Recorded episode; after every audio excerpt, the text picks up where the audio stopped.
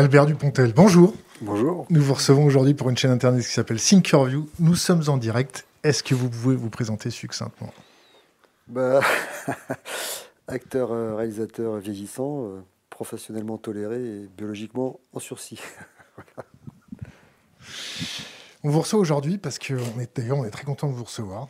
On, est, on, est, euh, on a vu votre film, Adieu les cons, et on voudrait creuser en fait votre perception euh, et votre capacité à analyser notre société. Parce que j'ai un copain réalisateur de cinéma qui m'a toujours dit euh, que le cinéma, l'art, les artistes, c'est les saltimbanques, c'est eux qui piquent le peuple et qui réveillent leur perception sur la, réalité. Comment vous percevez le, 21e siècle avec le Covid, les problèmes de géopolitique, les problèmes d'énergie, les problèmes de, politique qui nous gouvernent? En fait, moi, je m'intéresse au bout de la chaîne, à savoir le, drame humain qui résulte de tout ce que vous avez raconté. Euh, voilà, si on prend les grands classiques euh, de la littérature française, Hugo n'a rien fait d'autre que de raconter les, le carnage qui était fait en cours euh, au siècle que lui a traversé. Donc moi, ce qui m'intéresse, c'est les petites gens. Voilà, qu'est-ce qui résulte de toute cette géopolitique délirante que vous évoquez, souvent brillamment d'ailleurs, avec des intervenants plus qualifiés que moi. Donc voilà, moi, ces petits gens, ça m'intéresse. Donc je, je, à partir de là, je crée des personnages qui apparemment sont souvent des déviants. Alors euh, à l'époque de Bernie, ils étaient délibérément déviants. J'avais créé ce personnage-là qui était pratique, c'était un clown. là, dans Un Dieu les cons, vous avez cité, c'est surtout des personnages qui sont totalement intégrés et à un moment donné, euh, anecdote sociale, fait divers euh, de leur vie, ils se retrouvent en marge de ce que vous appelez la, transhumance sociale, le troupeau social. Oui, oui, non, mais c'est vrai, c'est, voilà, on est, tous dans une, on est tous éduqués pour participer à un troupeau, lequel troupeau, effectivement, finit par être suicidaire dans, son délire d'avidité, de frénésie. Donc d'un coup, ces personnages-là vont se retrouver un petit peu sur la marge. Ils ne sont pas marginaux, mais ils vont se retrouver sur la marge. Et la grande aventure intérieure commence. Ils vont se rencontrer eux-mêmes déjà qui est le truc euh, que les dominants n'aiment pas qu'on fasse. C'est pour ça que l'école souvent euh, nous éduque pour participer à une collectivité, mais pas à, comprendre les émotions intérieures. Et puis après, ils ont tellement de rencontres avec eux-mêmes qu'ils vont se rencontrer déjà physiquement, s'écouter, se regarder et pourquoi pas s'aimer. Et là, l'aventure, en tout cas l'aventure de ces gens m'intéresse. Donc ce que je vous raconte là, à travers une petite métaphore, à travers un petit film comme Adieu les cons, je pense que c'est, il y a des millions d'exemplaires dans le monde qui résultent de, toutes les déviances euh, égomaniaques des élites qui nous dirigent. Voilà ma perception. Mais je pourrais pas l'analyser en profondeur comme vous le faites. Moi, ce qui m'intéresse encore une fois, c'est le genre humain. Voilà, je crois beaucoup à l'individu. C'est quoi les dominants pour vous?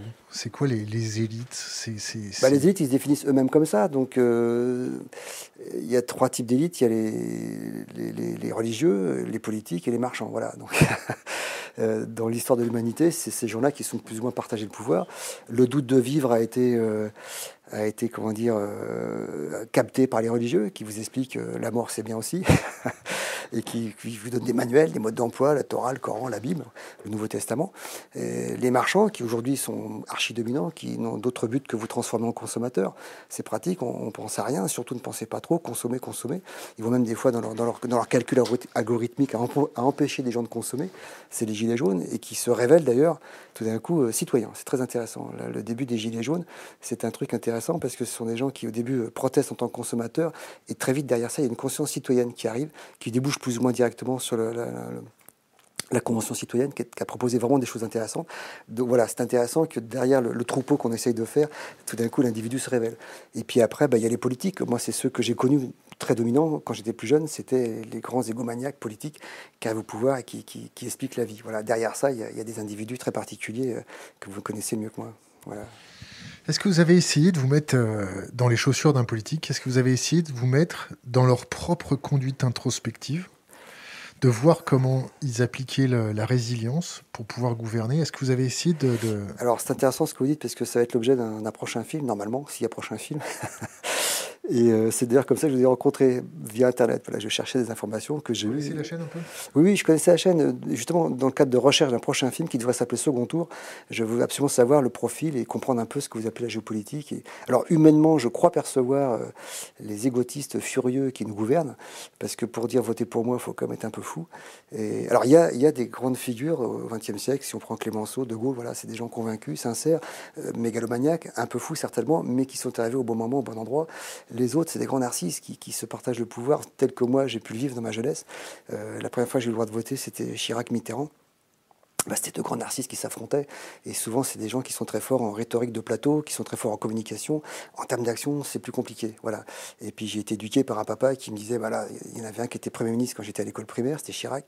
Et puis l'autre qui était ministre de l'Intérieur et ou de la Justice. Euh, comme mon père est en Algérie, donc il m'a présenté le personnage. donc, c'est des gens qui me font peur, en fait, à vrai dire. Alors, après, me mettre dans la peau, ça va être compliqué parce que j'ai un regard beaucoup plus. Euh, moins égomaniaque, moins, moins, moins mégalomaniaque, beaucoup plus humble, beaucoup plus anxieux mais ça reste des créatures fascinantes. Ça reste des créatures fascinantes. C'est pour ça que j'aimerais en parler. Alors derrière ces gens-là, c'est évident, je suis en train de dire une biographie de Churchill qui est assez passionnante. Derrière ces gens-là, il y a un truc qui toujours ramène à l'enfance. Il y a toujours des carences affectives ou pédagogiques. Euh, si on prend le cas euh, du gars qui gouverne en ce moment, Euh, c'est pas forcément un gars méchant qui se réunit avec ses copains pour dire comment on va, niquer les Français. Euh, mais je pense qu'il y a une carence pédagogique. Ce qu'ils appellent l'élite, euh, c'est un circuit qui finalement évite les émotions populaires. Et c'est intéressant. Voilà quelqu'un qui, qui, a fait une grande école, qui est passé dans une banque, à l'économie, puis après au gouvernement. En tant que scénariste, moi je dis, il manque une case. Il, manque la case populaire, parce que les émotions populaires sont irrationnelles. Et les personnes que j'ai évoquées, comme Clémenceau, De Gaulle, ont été confrontées à des émotions populaires très fortes qui les mettaient plus à même de comprendre le peuple. ce que les gens qui gouvernent notamment mais il n'y a pas que lui. Les gens avant aussi n'étaient pas vraiment, n'ont pas vraiment eu cette sensibilité-là. Donc voilà. Alors qu'est-ce qui est, quel est, l'aveuglement intérieur qui fait que ces gens-là arrivent au pouvoir et tout et tout? Ça, c'est un truc qui est assez fascinant. Euh, il faut beaucoup de culot pour dire voter pour moi. Il faut beaucoup d'aplomb pour dire une chose et son contraire à quelques fois d'intervalle. Il faut beaucoup de, de, de, oui, de, narcisse, d'amour de soi pour évoluer aussi librement dans la, dans la lumière, avec, semble-t-il, une perception des choses qui est très éloignée. Et ça, c'est assez fascinant comme, comme, comme archétype psychosocial. Voilà, mais je suis à mes débuts de, la découverte. De toute façon, dans le film que j'ambitionne de faire, je ne parlerai pas de cette forme extérieure. Ce qui m'intéresse, c'est la forme intérieure. Et je m'intéresse notamment à un personnage dont on peut voir euh, la vie euh, vraiment, vraiment fascinante. C'est Robert Kennedy. On peut voir un documentaire sur Netflix en ce moment. Alors, je vous recommande pas de voir Netflix, hein, c'est très énergivore. Mais, malgré tout, c'est là où j'ai trouvé ce, documentaire. Et, le personnage, il a un parcours. Il, est mis en place par son père, un oligarque, pas, pas très clair, qui, était plus ou moins un fricoté avec la mafia à l'époque de la prohibition, dont Churchill, d'ailleurs, a, sollicité le renvoi en tant qu'ambassadeur des États-Unis en Angleterre parce qu'il était trouvait les, les nazis plutôt sympathiques. Donc voilà, un personnage très ambigu. Il sort de ce système-là. c'est un type qui s'intéresse à l'intérêt général, mais qui commence comme assistant de McCarthy, et donc il commence avec un, préjugé très fort par rapport au monde dans lequel il arrive, des convictions. Et ce qui est intéressant, c'est qu'en 10 ans, les convictions explosent, disparaissent et on a un autre individu qui surgit, notamment euh, l'acmé de cette transformation, c'est quand il est en campagne électorale et qu'il annonce à Indianapolis, dans un, ghetto black, la mort de Martin Luther King, debout sur un pick-up, forcément improvisé. On le voit dans le documentaire, il a ce réflexe toujours intéressant de, de repousser sa mèche. il dit est-ce qu'ils sont au courant? On lui dit non. Donc il va annoncer dans un des droits les plus, les plus, comment dire, les plus tumultueux, les plus à vif par rapport à ça, à une communauté, la mort d'un de ses leaders, un des, leaders charismatiques dont, l'histoire se rappelle encore du nom. Et il faut écouter les mots de ce personnage, il faut écouter sa conviction, il faut écouter la puissance d'une parole quand elle vient de quelqu'un aussi éveillé, aussi sincère. Il n'y a pas de discours, il improvise, il récite de mémoire un, poème d'Échille. Bref, c'est totalement bouleversant. Voilà un héros des temps modernes et qui traduit sa conviction. Et quelque part, alors c'est ce que je m'imagine, mais peut-être que c'est une vision manichéenne ou complotiste, peut-être, je ne l'exclus pas, mais quelque part, les dominants, les vrais dominants, euh, pas, pas ceux qui gouvernent officiellement, ce qu'on appelle les néoconservateurs, les lobbies militaro-industriels, dont Eisenhower d'ailleurs disait qu'il fallait se méfier quand il a passé le pouvoir à Kennedy. Ces gens-là prennent conscience du danger, parce que le mec est convaincu, il est convaincu et il convainc les gens. Et un mois après, je crois qu'il est assassiné. Et Romain Gary lui dit d'ailleurs, 15 jours avant, euh, vous savez qu'ils vont vous tuer. Et Kennedy dit oui, je le sais.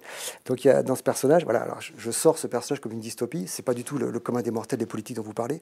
Mais voilà quelqu'un qui est convaincu, qui va euh, vers un destin qu'il imagine tragique, mais qui est porteur d'un espoir phénoménal. Cet espoir, cette parole-là, elle peut ressurgir tôt ou tard. C'est ce que je m'efforcer de raconter dans un film, forcément avec des, avec des gens qui vont nous empêcher. Mais c'est pas la monnaie courante de la politique telle que moi je l'ai connue et telle que la génération qui est la vôtre euh, découvre en ce moment les gens au pouvoir, indiscutablement.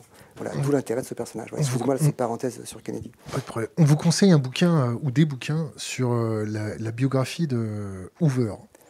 Oui, bien sûr. Edgar Hoover. c'est riche en enseignements. Il y a le bouquin de Duguin, La malédiction d'Edgar, qui est vachement intéressante aussi. C'est exactement celui-ci. Ah je connais bien Marc Duguin, qui m'en a parlé longuement. Il y a plein de choses à raconter du. celui est magnifique. Elle, on, va vous enchaîner sur une autre question. La société de surveillance qu'on voit à l'heure actuelle, vous la percevez comment, vous? Bah, C'est très...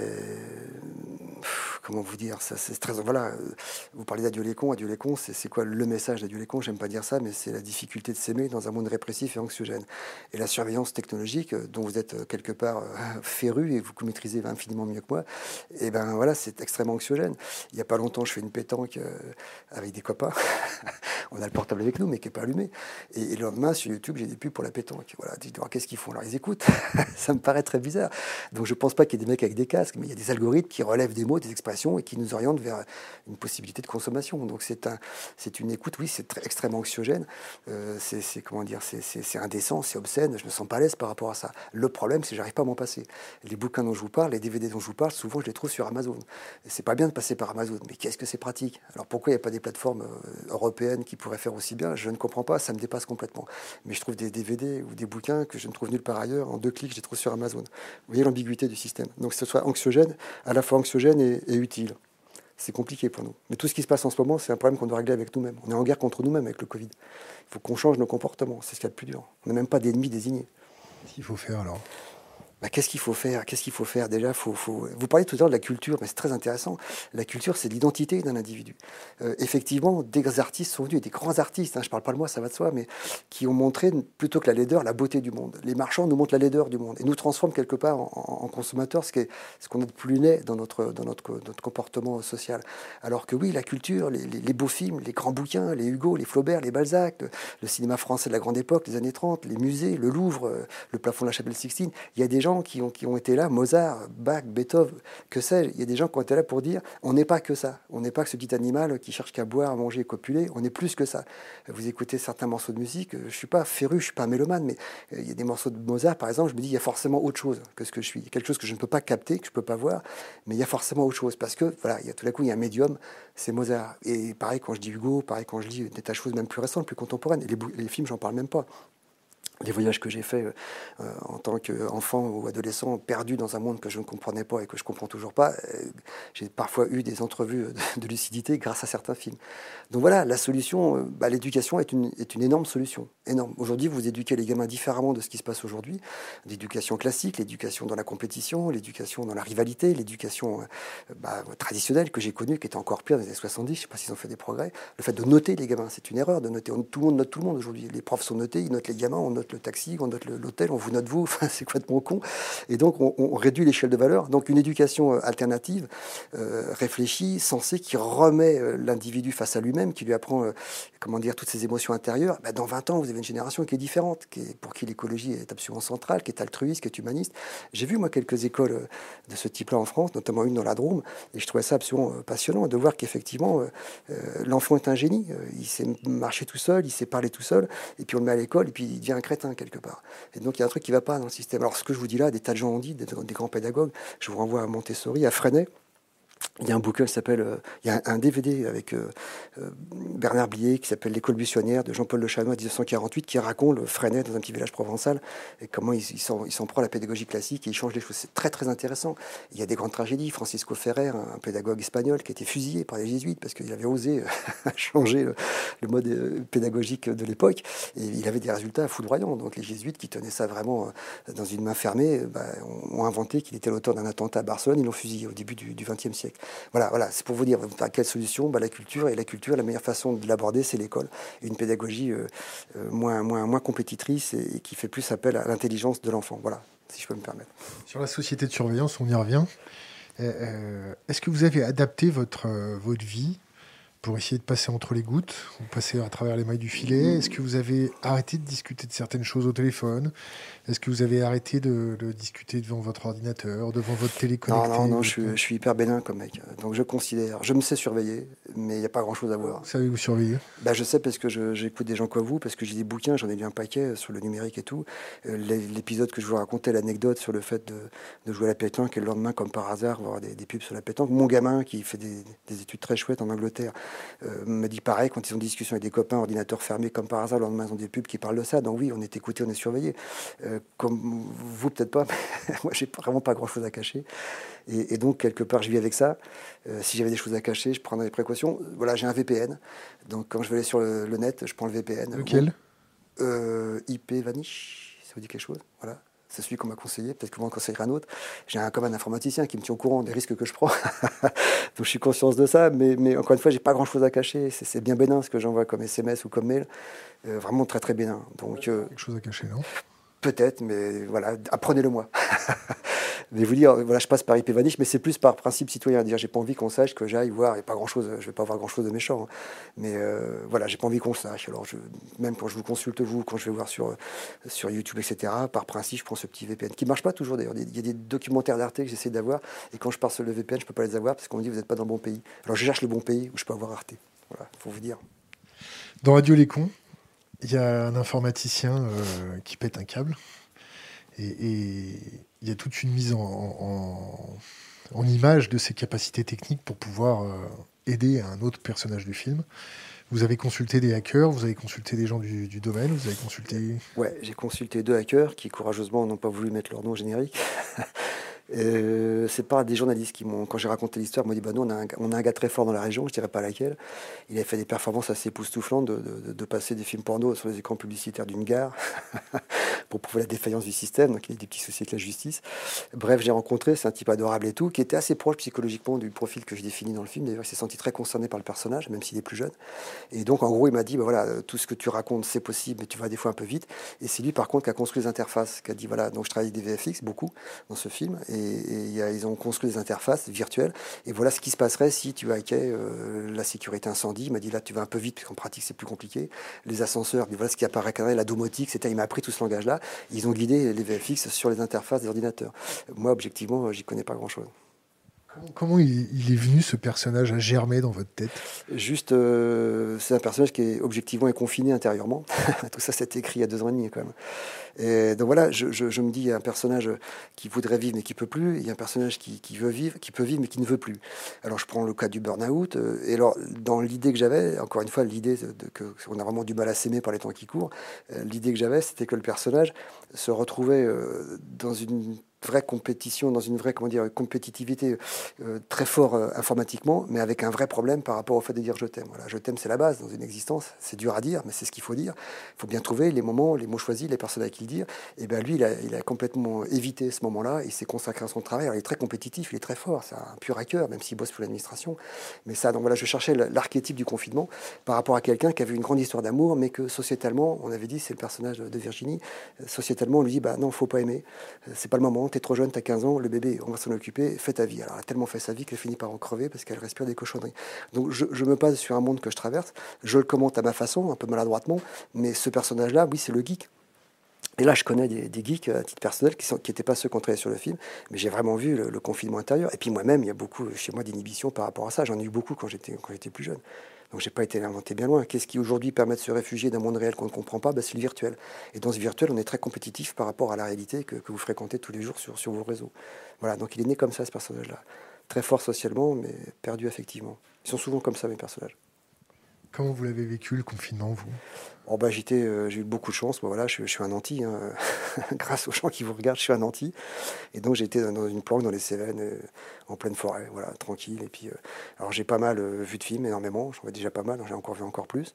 Et puis, euh, puis j'y réfléchis et je trouve que le, confinement nous permet de nous confronter à nous-mêmes. La guerre qui se déroule en ce moment, encore une fois, c'est une guerre face à nous-mêmes. C'est la plus dure. Il faut qu'on change notre mode de vie, il faut qu'on change notre réflexion. Alors à mon âge, c'est encore c'est difficile. Les gamins, c'est possible, d'où l'intérêt d'une éducation peut-être différente, même certainement différente. Comment vous jugez l'action du gouvernement sur le Covid? Ben, encore une fois, c'est pas des méchants qui se réunissent la nuit euh, pour dire on va, on va, on va euh, se moquer du, peuple, que ça. Je pense que c'est des gens qui ne sont pas formés pour ça. Euh, et pourtant, moi, à mon âge, ça fait 30 ou 40 ans, et même quand j'étais en médecine, j'entendais parler de réchauffement climatique et d'épidémie. Donc euh, c'est bizarre, parce que moi, j'étais au courant, en n'étant pas aussi pointu apparemment que ces gens-là. Et donc, ils ne sont pas formés pour ça. Ce qui m'étonne, c'est l'aplomb qu'ils ont à dire une chose et son contraire en quelques jours. D'ailleurs, c'est la de tous ces gens qui arrivent dans la sphère publique. Hein. Ils sont, effectivement, c'est des grands narcisses, très sûrs d'eux. C'est ça qui est agaçant. ils n'ont même pas l'humilité de dire excusez-nous, on ne sait pas. Excusez-nous, on n'a pas de masque, c'est pas notre faute, on va en faire. Ils disent c'est pas utile. C'est là où ils sont, ils sont, de mon point de vue, ils sont répréhensibles. Et puis, euh, c'est des gens brillants, mais pas forcément intelligents. Voilà. L'intelligence, si je prends par exemple dans mon métier, vous avez un scénario, comme eux, ils ont un plan, ils ont un programme, ils ont, ils ont plein d'algorithmes, tout ça par rapport à l'économie. C'est Macron, a priori grand technocrate, brillant, etc. Start-up nation, compétitivité internationale. Bon, c'est ses algorithmes, c'est son schéma, c'est son scénario. Et puis, moi, je tourne ce scénario-là, j'arrive au, montage, et puis les roches, ils sont pas bons. Alors quand les roches ils sont pas bons, il faut changer. Et j'ai le sentiment qu'eux, ça fait trois ans que les roches ils sont pas bons. Ils veulent pas les changer. Et c'est ça qui m'étonne, parce que c'est l'occasion de changer. Et puis quelque part, ils ont les excuses de dire c'est arrivé à personne n'a vécu ça. Donc euh, on débute, on a le droit, on va débuter tous ensemble. Donc je comprends pas quand ils remettent les pesticides en, service, alors qu'ils peuvent trouver des, milliards et des milliards pour des banques, mais ils trouvent pas quelques millions d'euros pour euh, la, la filière de la betterave. Voilà. Alors ça, en tant que citoyen, ça me choque. Alors après, dès que je m'approche euh, d'eux, j'en connais quelques-uns qui sont proches du pouvoir, ils ont une rhétorique implacable. Donc euh, je, m'efface devant cette rhétorique. C'est quoi rhétorique? Bah, La rhétorique, c'est l'algorithme, c'est le calcul. C'est oui, si on met de l'argent là, on en perd là, on en perd par rapport aux sanitaires, etc. Mais ils ont trouvé des centaines de milliards pour récupérer les banques en 2008. Et puis là, ils sont en train de réinjecter beaucoup d'argent dans le système. Vous connaissez ça mieux que moi. Donc je ne comprends pas qu'un d'un coup, si vraiment ils avaient une conviction écologique, ça serait euh, tolérance zéro par rapport à la remise en route des, pesticides. Et comme ils n'ont pas cette conviction, bah, ils, remettent les, pesticides parce que la filière betterave, ils n'ont pas trouvé l'algorithme parfait pour trouver des sous pour, la betterave. Il faut évidemment aider ces gens-là aussi. Mais dans mon idée, je me fais du politique idéal. C'est qui dit tolérance zéro par rapport à ça. On ne viendra pas là-dessus. On va protéger les écosystèmes. Et comme on est super fort en économie, vous inquiétez pas, on va trouver des sous. D'ailleurs, comme ils sont en train d'en trouver pour relancer l'économie. C'est ce qui se passe avec le Covid. C'est comme si tout d'un coup, ces gens qui aiment bien qu'on joue au Monopoly disent on peut plus jouer au Monopoly, il n'y a plus de sous. Et là, ils en trouvent. Ils n'en trouvaient pas pour les gilets jaunes, mais là, ils en trouvent pour ce qui se passe en ce moment. C'est ça, j'arrive pas à les comprendre. J'arrive pas à comprendre comment ils fonctionnent. Et encore une fois, le Covid est une occasion de changer pour ces gens-là qui sont encore jeunes. Et puis, euh, on peut prendre le peuple à témoin, de dire voilà, il se passe un truc qu'on n'a jamais connu. Alors, on va tous euh, se réfléchir ensemble. L'intelligence collective, j'y crois beaucoup. Et puis, on va changer les paradigmes. Mais ils veulent pas changer de paradigme. À peine sortis du confinement, ils reparlent de la, de la réforme des retraites, etc. Je crois que c'est le MEDEF qui a dit il y a d'autres urgences. Pour que le MEDEF dise ça, c'est que vraiment, effectivement, il y a d'autres urgences. Voilà, donc je ne les comprends pas vraiment. Je ne comprends pas comment ils fonctionnent. Et, mais je prétends pas faire mieux. Je pense que la, la situation est très compliquée, objectivement. Voilà.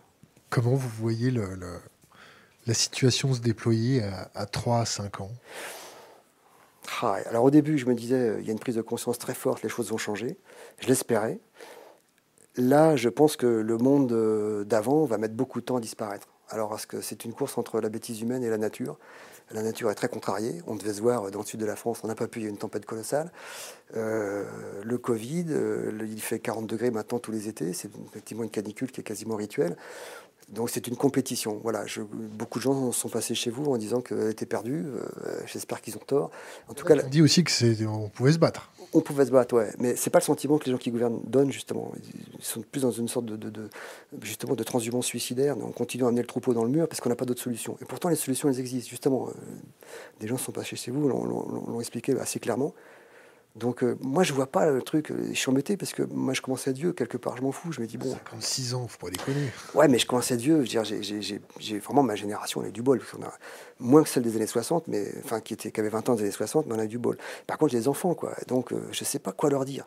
L'éducation c'est sûr, voilà, à titre personnel, voilà, je peux vous expliquer l'organisation, les éducations alternatives j'y crois beaucoup, mon grand garçon qui fait des études brillantes et tout, a fait une école alternative, le tout petit qui est arrivé fait une école alternative, voilà je crois beaucoup à ça, je crois beaucoup que que, l'école, mes déviances d'adultes, à mon avis, viennent de, mes carences pédagogiques. Voilà. Et pourtant, j'ai été éduqué, j'ai été aimé, etc. Mais il y a des carences pédagogiques. Et le système, encore une fois, de cette putain de compétition, il y a une phrase de Laborie qui dit euh, l'intelligence se fout de la compétition. Et c'est totalement vrai par rapport à ça. Quoi. Et l'école nous met là-dedans. Donc forcément, euh, dans une compétition, il y a un vainqueur, il y a beaucoup de vaincus. Donc c'est une façon de raisonner qui est totalement absurde. Donc voilà, si d'un coup de baguette magique, je pouvais interférer, ben, je dirais voilà, proposons euh, aux instituteurs ou ceux qui veulent devenir instituteurs deux types d'éducation l'éducation classique pour rassurer les élites bourgeoises qui veulent un système élitiste, que mon fils soit le meilleur, ce qui est un peu absurde, parce que le meilleur, c'est ce qui fait fondre la planète quelque part, et proposons une éducation alternative. Il y en a des, vraiment des écoles très très chouettes, hein, de plus en plus en France, et qui amènent des gamins différents. Et là, dans 20 ans, vous avez des gamins qui raisonnent totalement différemment, y compris les gamins des EP. Voilà, de mettre la religion à distance, de mettre la consommation à distance, de mettre l'écoute de l'autre à distance. J'ai vu des écoles où, dans, le cahier des charges, il fallait que 20% des effectifs soient des gamins handicapés. Il n'y a pas mieux pour apprendre à lutter contre les différences que dès l'éducation, dès des gamins de 5 ans, de voir qu'il y a un gamin qui n'est pas tout à fait pareil, mais la conscience là. Vous prenez, alors, je crois beaucoup à ce système-là. Je parlais de, de, de, Freinet, je parlais de Francisco Ferrer, je parlais de Montessori. Voilà, ils ont existé ces gens-là. Et souvent, ils ont eu des destins tragiques euh, pour Francisco Ferrer. Voilà, donc c'est toujours pareil entre la pédagogie. Beaucoup de gens ont compris que c'est très important. Et euh, voilà, si tant est qu'il y a pas, je vois pas, c'est pas comment, c'est pas comme ça que je vois l'avenir. Mais si tant est qu'il y a une chance, à mon avis, c'est là qu'il faudra travailler beaucoup, beaucoup, beaucoup. Voilà. Socialement parlant, vous voyez ça commence se déployer? Est-ce que ça va être un million de gilets jaunes par an pendant les trois prochaines années, comme euh, Macron nous a dit, c'est-à-dire un million de chômeurs par an pendant minimum trois ans est-ce que vous voyez des, révoltes sociales des, Moi, j'ai toujours vu les révoltes sociales. Quand j'étais môme, euh, j'ai grandi en banlieue, mon père était médecin, et il me racontait ce qui se passait déjà dans les quartiers, tous les vignes, etc. Et je parle de ça il y a 40 ans. Euh, donc elles ne font que s'amplifier. Euh, je reviens au niveau culturel. Le problème, c'est que maintenant, on ne partage plus la même culture, indiscutablement. la pauvreté, crée, la mondialisation a créé un, un repli identitaire très fort du communautarisme. Et donc forcément, on ne partage plus la même culture. Et plus partager la même culture, c'est ne plus avoir la même identité. Vous voyez, c'est même pas une question. Euh, enfin, vous voyez ce que je veux dire. Ça, par contre, ça, je l'ai vu, hein, vraiment, et ça, ça m'inquiète, parce qu'évidemment, il y a des gens qui raisonnent totalement différemment. Totalement différemment. Je ne sais pas comment j'apprends de l'avenir. J'ai toujours appréhendé, mais j'apprends encore plus, surtout pour mes gamins, encore une fois. Je ne sais pas ce qui va se passer. Euh, les tensions euh, se multiplient. Là, il n'y a pas longtemps, maintenant, on voit que les mecs attaquent les flics sans aucun problème. Euh, les institutions se sont tellement dédouanées derrière les, dernières décennies qui sont passées que, évidemment, je, vois des gens qui ne croient plus du tout aux institutions et qui n'ont même plus le respect de l'institution. Moi, je me suis toujours méfié des institutions, mais je les respecte parce qu'elles me font peur. Là, elles font même plus peur. Donc, c'est en train de dégénérer. J'ai un sentiment. Voilà. Mais encore une fois, moi, je suis un anti, donc je me protège de tout ça. Par contre, je, sens, je sens la menace, absolument, absolument. Les violences policières vous en avez vu, vous n'en avez pas vu, vous en avez vu sur Internet bah, Les violences policières, euh, la tragédie de l'histoire, c'est qu'elles se répètent. Un pays qui se tient sage, bah, un pays qui se tient sage, c'est un pays qui ne s'exprime pas. Il y a une nuance entre les violences policières et quelqu'un qui s'exprime. Pourquoi faut-il, dans les démocraties modernes, aller dans la rue pour euh, se faire entendre? Déjà, il y a un problème, vous êtes hyper connecté. J'arrive pas à comprendre qu'en tant que consommateur, je sois sollicité 100 fois par jour sur ma tablette ou mon smartphone, et qu'en tant que citoyen, je suis consulté une fois tous les 5 ans pour des gens qu'on nous présente, et le vote blanc n'ayant même pas euh, d'effet, euh, on arrive à des gens comme Macron qui ont été élus, je crois, par 18% des gens seulement, donc ils sont même pas légitimes. Donc voilà, tout d'un coup, on croit plus aux institutions, on croit plus à la démocratie, et ça crée justement le, repli identitaire que j'évoquais, avec tout d'un coup des gens qui partent dans tous les sens. Donc, euh, pour ça l'intérêt du, prochain film que je voudrais faire. le repli identitaire va toujours de pair avec un repli économique. Absolument, absolument. Euh, les, les, scénarios qu'on voit se développer euh, devant nous, dans 98% des cas, il y a un repli économique pensez que le pouvoir va se tendre ou le pouvoir va utiliser la culture, augmenter par deux le budget du ministère de la Culture, augmenter par deux le budget du ministère de la Justice ou des choses comme ça? Il va, continuer à faire perdurer ce ronron quotidien. Bah, les trois ans qu'on vient de passer euh, sous ce gouvernement montrent que c'est plus euh, dans la force et dans, le respect, ce qu'ils appellent le respect de l'autorité, qui se font entendre. C'est pas forcément une bonne chose. Mais quand vous parlez de culture, moi je parle d'éducation qui amène à la culture. C'est différent, hein, parce que la culture, il y a un côté un peu poussiéreux dans la culture des musées, tel qu'on peut la, présenter, alors que l'éducation amenant la culture, c'est tout à fait différent. Mettre de l'argent là-dedans, mettre de l'argent en éducation, oui, énorme. Il y a deux budgets, la santé et l'éducation. C'est comme ça qu'un pays retrouvera sa vitalité. Je ne sais pas ce qui va se passer. Je, vois avec effarement, résignation, sidération, le monde en train d'évoluer. Je vous dis, euh, culturellement, je vois qu'il y a des. Parce que c'est malgré tout là-dedans que je, me déplace, je vois qu'il y a des blocs culturels qui sont maintenant très différents les uns des autres. Et donc, il y a une perte d'identité commune. Quand il y avait par exemple trois chaînes de télé, quand j'étais môme, euh, le film du dimanche soir, on en parlait avec les, avec les parents. C'était, même un, lieu de, partage quelque part. Il y avait des générations qui s'affrontaient autour d'un film et tout. Euh, mon gamin, il, m'a dit un jour, on n'a pas la télé, mais il m'a dit un jour, c'est bien la télé, on peut voir ce qu'on a raté sur Internet. Alors, par contre, lui a eu des images, a eu des, a eu des, petits clusters culturels que, que j'ai pas vu. J'ai pas partagé ça avec lui. Alors, heureusement, je lui ai montré beaucoup de films parce que j'aimais ça, puis il aimait ça. Mais il a été voir des choses que, que, que je sais pas ce qu'il a vu sur Internet. Et Dieu sait si on peut voir des choses épouvantables il m'a pas tout dit, mais j'ai compris qu'il y, a, donc, il y a une maturation qui s'est faite, euh, socio-culturelle, qui s'est faite en dehors de moi.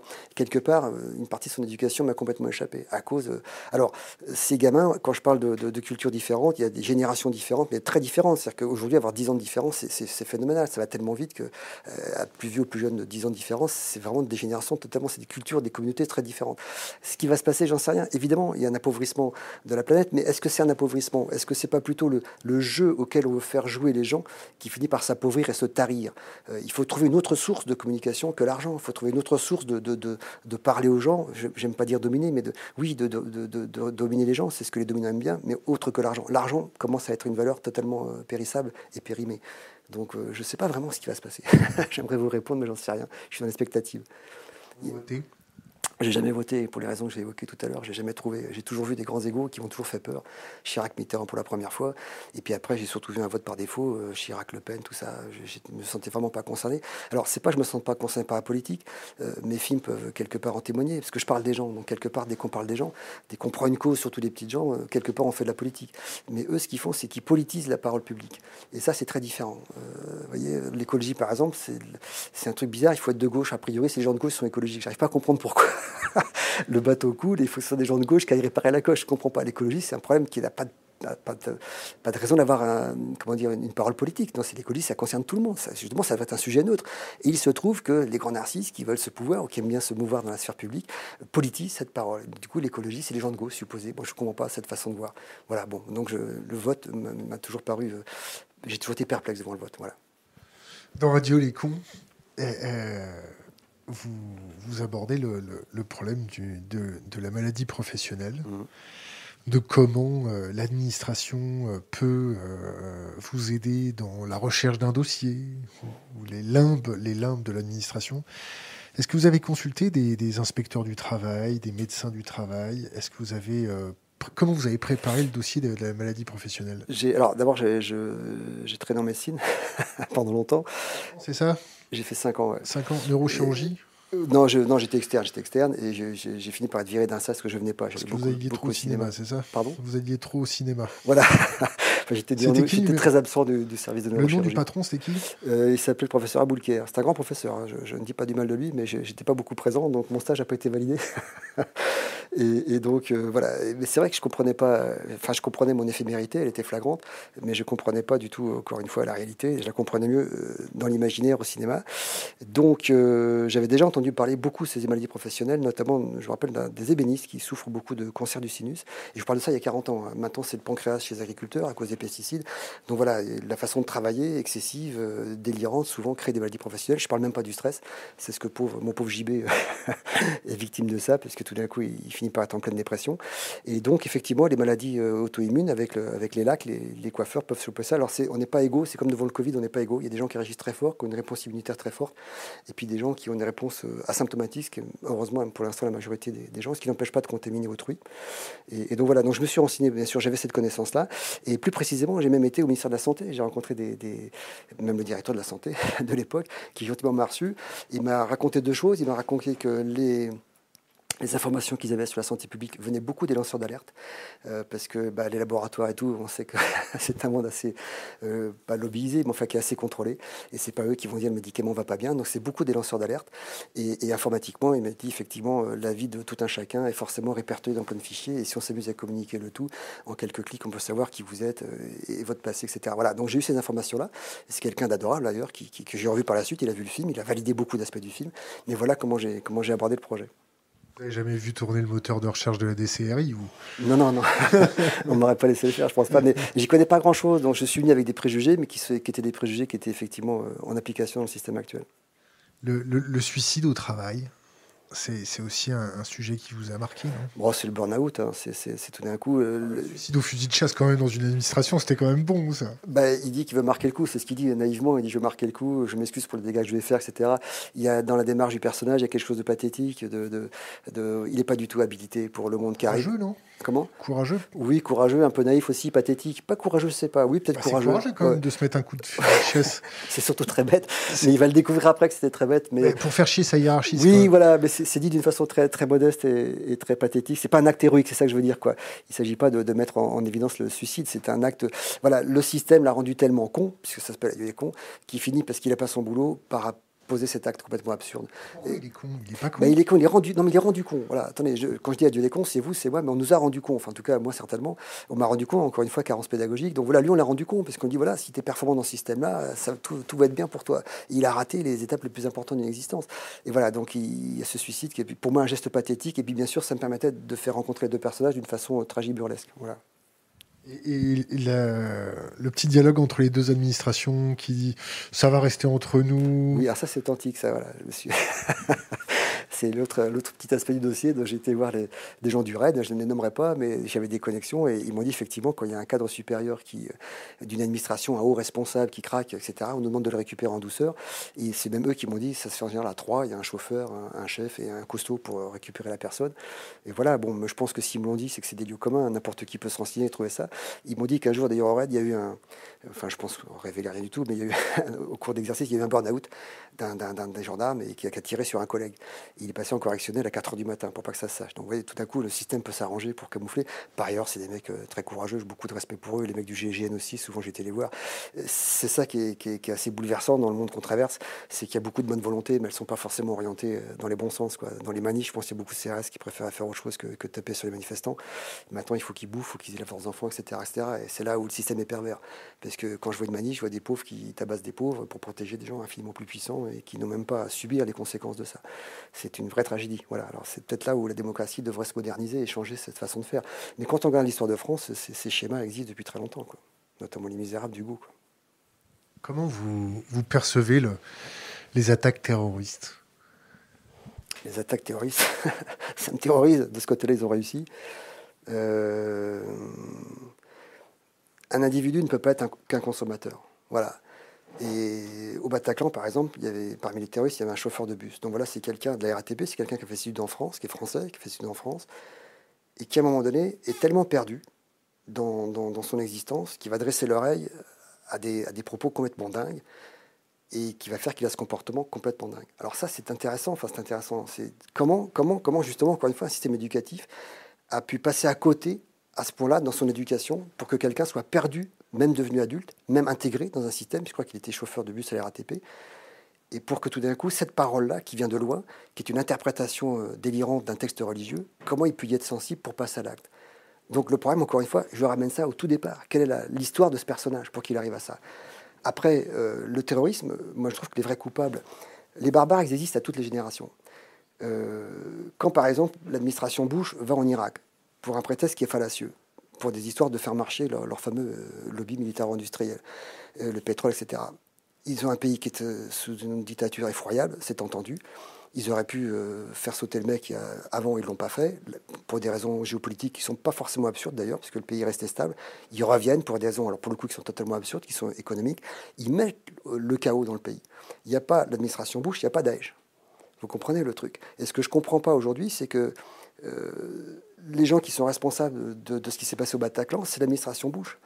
Il y a un juge londonien qui a dit qu'il faudrait euh, juger euh, Tony Blair et, Bush. Vous comprenez ce que je veux dire? Donc le système, il est complètement dingue. C'est que vous avez aujourd'hui des gens qui ont, qui ont généré un chaos géopolitique phénoménal qui fait que des barbares qui existent à toutes les générations, tout d'un coup des barbares s'expriment et ces barbares portent la parole, qui fait que le seul pays d'ailleurs qui n'a pas participé à la guerre, euh, c'est les Français, entre autres, qui sont victimes de, cette parole-là.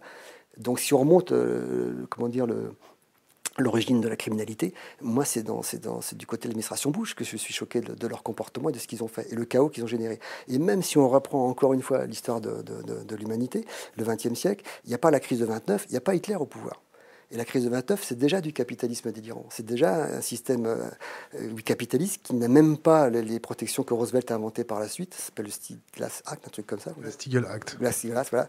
Et séparation des banques d'affaires. Voilà, ça c'est Roosevelt qui l'a fait. Mais après coup, à l'époque, il y avait un mec qui s'appelait Hoover, mais alors c'était pas le, c'était pas Edgar, c'était Herbert Hoover, c'était un autre président euh, de la République euh, qui d'ailleurs est prévenu quand les taux d'intérêt des banques ont commencé à baisser, qui a prévenu les banques à arrêter et les gens ne font que spéculer. Catastrophe, c'était en 27, il a prévenu. En 29, il y a le crack, il y a le crack boursier. Le crack boursier qu'est-ce qui se passe? C'est une, un truc en pyramide complet sur, les économies européennes. Et tout d'un coup, euh, trois ans après, quatre ans après, Hitler est élu. Les Américains retirent leurs avoirs dans un pays qui est déjà en souffrance à cause du traité de Versailles. Et tout d'un coup, la misère s'installe, que vous avez tout à l'heure, les barbares s'expriment. Et après, euh, je sais pas, 29 à 44, 15 ans après, les Américains viennent délivrer l'Europe. Mais si on remonte le schéma, c'est un égo humain capitaliste à vie. Je parle même pas de la, culture américaine, c'est pas ça qui est en cause. C'est l'ego humain qui tout d'un coup s'exprime dans une déviance, qui est le capitalisme sauvage, qui crée cet effet domino et qui crée un chaos mondial. Et on retrouve ça avec ce qui se passe avec le, terrorisme, puisque c'était ça l'origine de, votre question. Donc voilà, quand, on regarde n'importe quoi au niveau de l'histoire, on se rend compte qu'il y a toujours un égo humain qui est fou. Là, l'ego humain est complètement fou au point qu'on a bouffé des, des chauves-souris, des pangolins. Euh, et donc on est en train de, bouffer la planète. C'est la Troisième Guerre mondiale qui a commencé sitôt que la Deuxième s'est arrêtée d'ailleurs. Notamment les nitrates qui servaient à faire des explosifs, ils ont servi à faire du glyphosate, ils ont servi à faire des pesticides ou des engrais. Ce qui servait à tuer a servi à nourrir. Ils sont fous plutôt que de, passer ça aux... Enfin bref, voilà, donc on peut en parler longuement des, déviances humaines. Mais quand on remonte à l'origine, on trouve toujours un, un, égo humain qui est fou, qui est, qui est mal formé encore une fois. Voilà, voilà, qui est mal formé. Pour les prochaines élections, vous voyez qui arrive au pouvoir?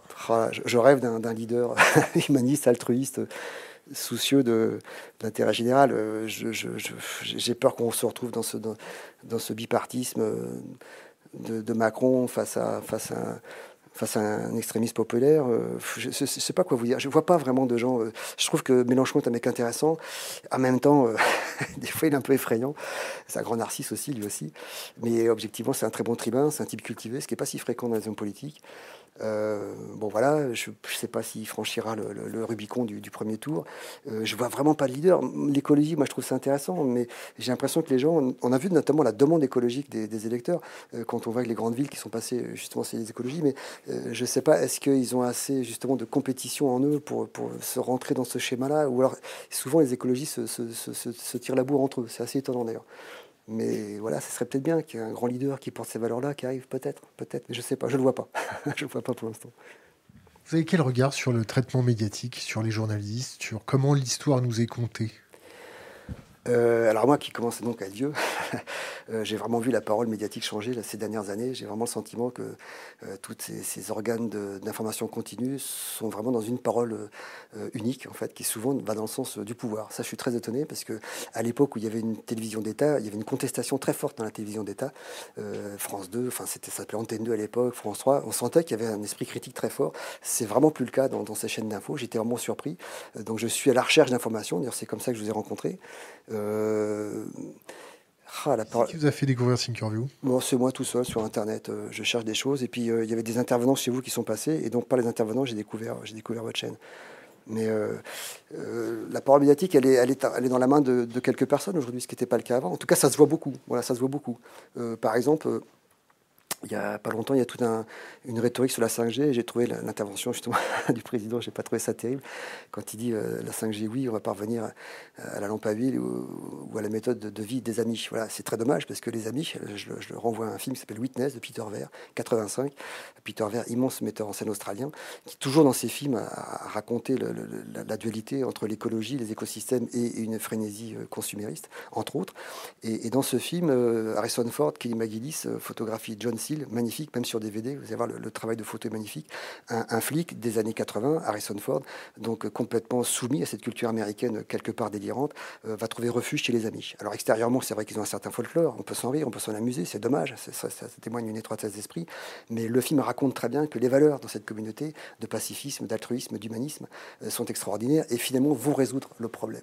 Donc voilà, donc plutôt que de se moquer, il faut s'intéresser à ce qui fait fonctionner ces gens. Leur refus du progrès est certes un petit peu comment dire, peut, paraître un peu rigolo de l'extérieur, mais les valeurs que eux, ces gens-là véhiculent entre eux, sont très intéressantes. C'est justement les valeurs qu'on a perdues actuellement. Et donc, pour parler encore une fois de ce film, le dernier geste, il y a un gamin, et le, héros est en danger, il tombe sur son grand-père, le grand-père lui dit, il lui fait, il lui fait ce geste-là. Et nous, on sait qu'il y a un pistolet dans le tiroir. C'est formidable ce geste, ce geste-là. Et moi, je me suis dit, il va prendre le pistolet, le gamin. Et ben non, il va tirer la cloche pour prévenir les autres. Si vous avez vu ce film, c'est juste magnifique. Voilà, voilà. Et voilà donc comment un film raconte euh, l'essentiel pour moi d'un être humain, de sa valeur et tout. Et donc c'est vraiment dommage que des leaders se permettent de se moquer de cette culture. Voilà. Monsieur Macron, regardez Witness. comment, vous jugez euh, Hollywood? Euh, Hollywood, bah, Hollywood, c'est. Euh, en termes de propagande, en alors, ouais, alors j'ai lu un bouquin d'un mec qui est passé chez vous, dire qui s'appelle Jean-Pierre ça c'est ça? Voilà. Pierre connaît ça. Pierre connaît ça. Voilà. Il a écrit un bouquin Hollywood Star qui est très intéressant, que j'ai lu d'ailleurs grâce à vous. Il y a quelques petites erreurs de, sur certains films, mais c'est très intéressant. Alors oui, il y a plusieurs choses. Il y a, il y a, c'est un creuset euh, où il y a beaucoup de génies, il y a des gens d'immenses talents, de grands acteurs, de grands metteurs en scène, de grands scénaristes, qui d'ailleurs souvent parlent de l'Amérique avec beaucoup d'intelligence. Je vous recommande la série West Wing de Aaron Sorkin, qui est absolument magnifique. C'est une façon de parler de la politique comme on aimerait qu'elle existe. Malheureusement, c'est plus House of Cards qui s'exprime, j'ai l'impression en ce moment. Et, alors Hollywood, c'est contraignant pour la, grande culture qu'est la nôtre, culture française quand même, qui a inventé le cinéma. Euh, il y a 100 ans, Pathé, Gaumont étaient les plus gros distributeurs mondiaux, il faut quand même le savoir. Alors Hollywood, souvent, les, blockbusters, c'est souvent la victoire d'une économie sur une culture, la culture européenne et dont la culture française. Mais il faut reconnaître qu'il y a énormément de talent. Beaucoup de gens ont fait des, films extraordinaires en étant là-bas. C'est mon regret d'ailleurs. Je ne cache pas qu'à une époque, j'ai cherché un petit peu à aller, puis j'ai compris qu'ils n'avaient pas besoin de moi. Donc je suis revenu dans un endroit où moi je peux m'exprimer en toute liberté. Mais voilà, donc c'est deux choses.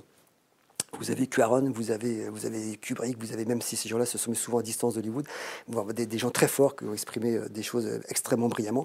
Et puis vous avez, oui, vous avez les blockbusters euh, hebdomadaires qui quelque part font du mal à toutes les cultures, notamment la culture européenne. moi, je vais souvent en Espagne, je ne vois là-bas que des films américains. En Italie, c'est pareil. Voilà, alors que la, culture européenne est une des plus, et, la, plus grande culture occidentale qui ait jamais existé. Et, donc encore une fois, quand j'étais gamin, il y a fort longtemps, je connaissais la culture italienne, je connaissais la culture allemande parce qu'il y a beaucoup de franco-italienne, franco-espagnole, franco, etc.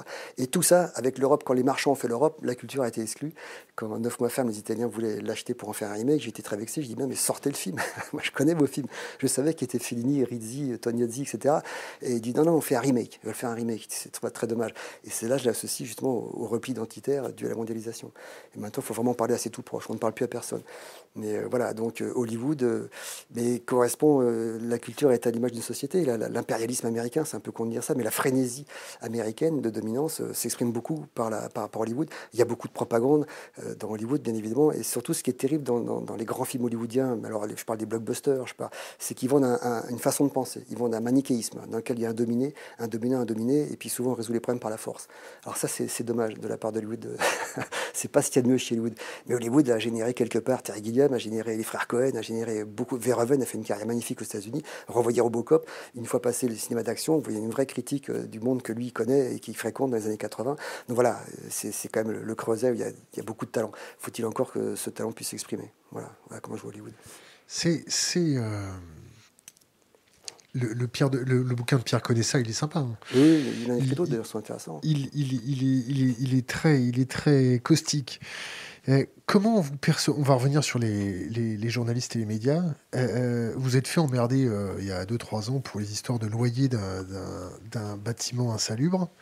le truc était juste à côté des salles de rédaction. Vous n'avez pas vu un seul journaliste?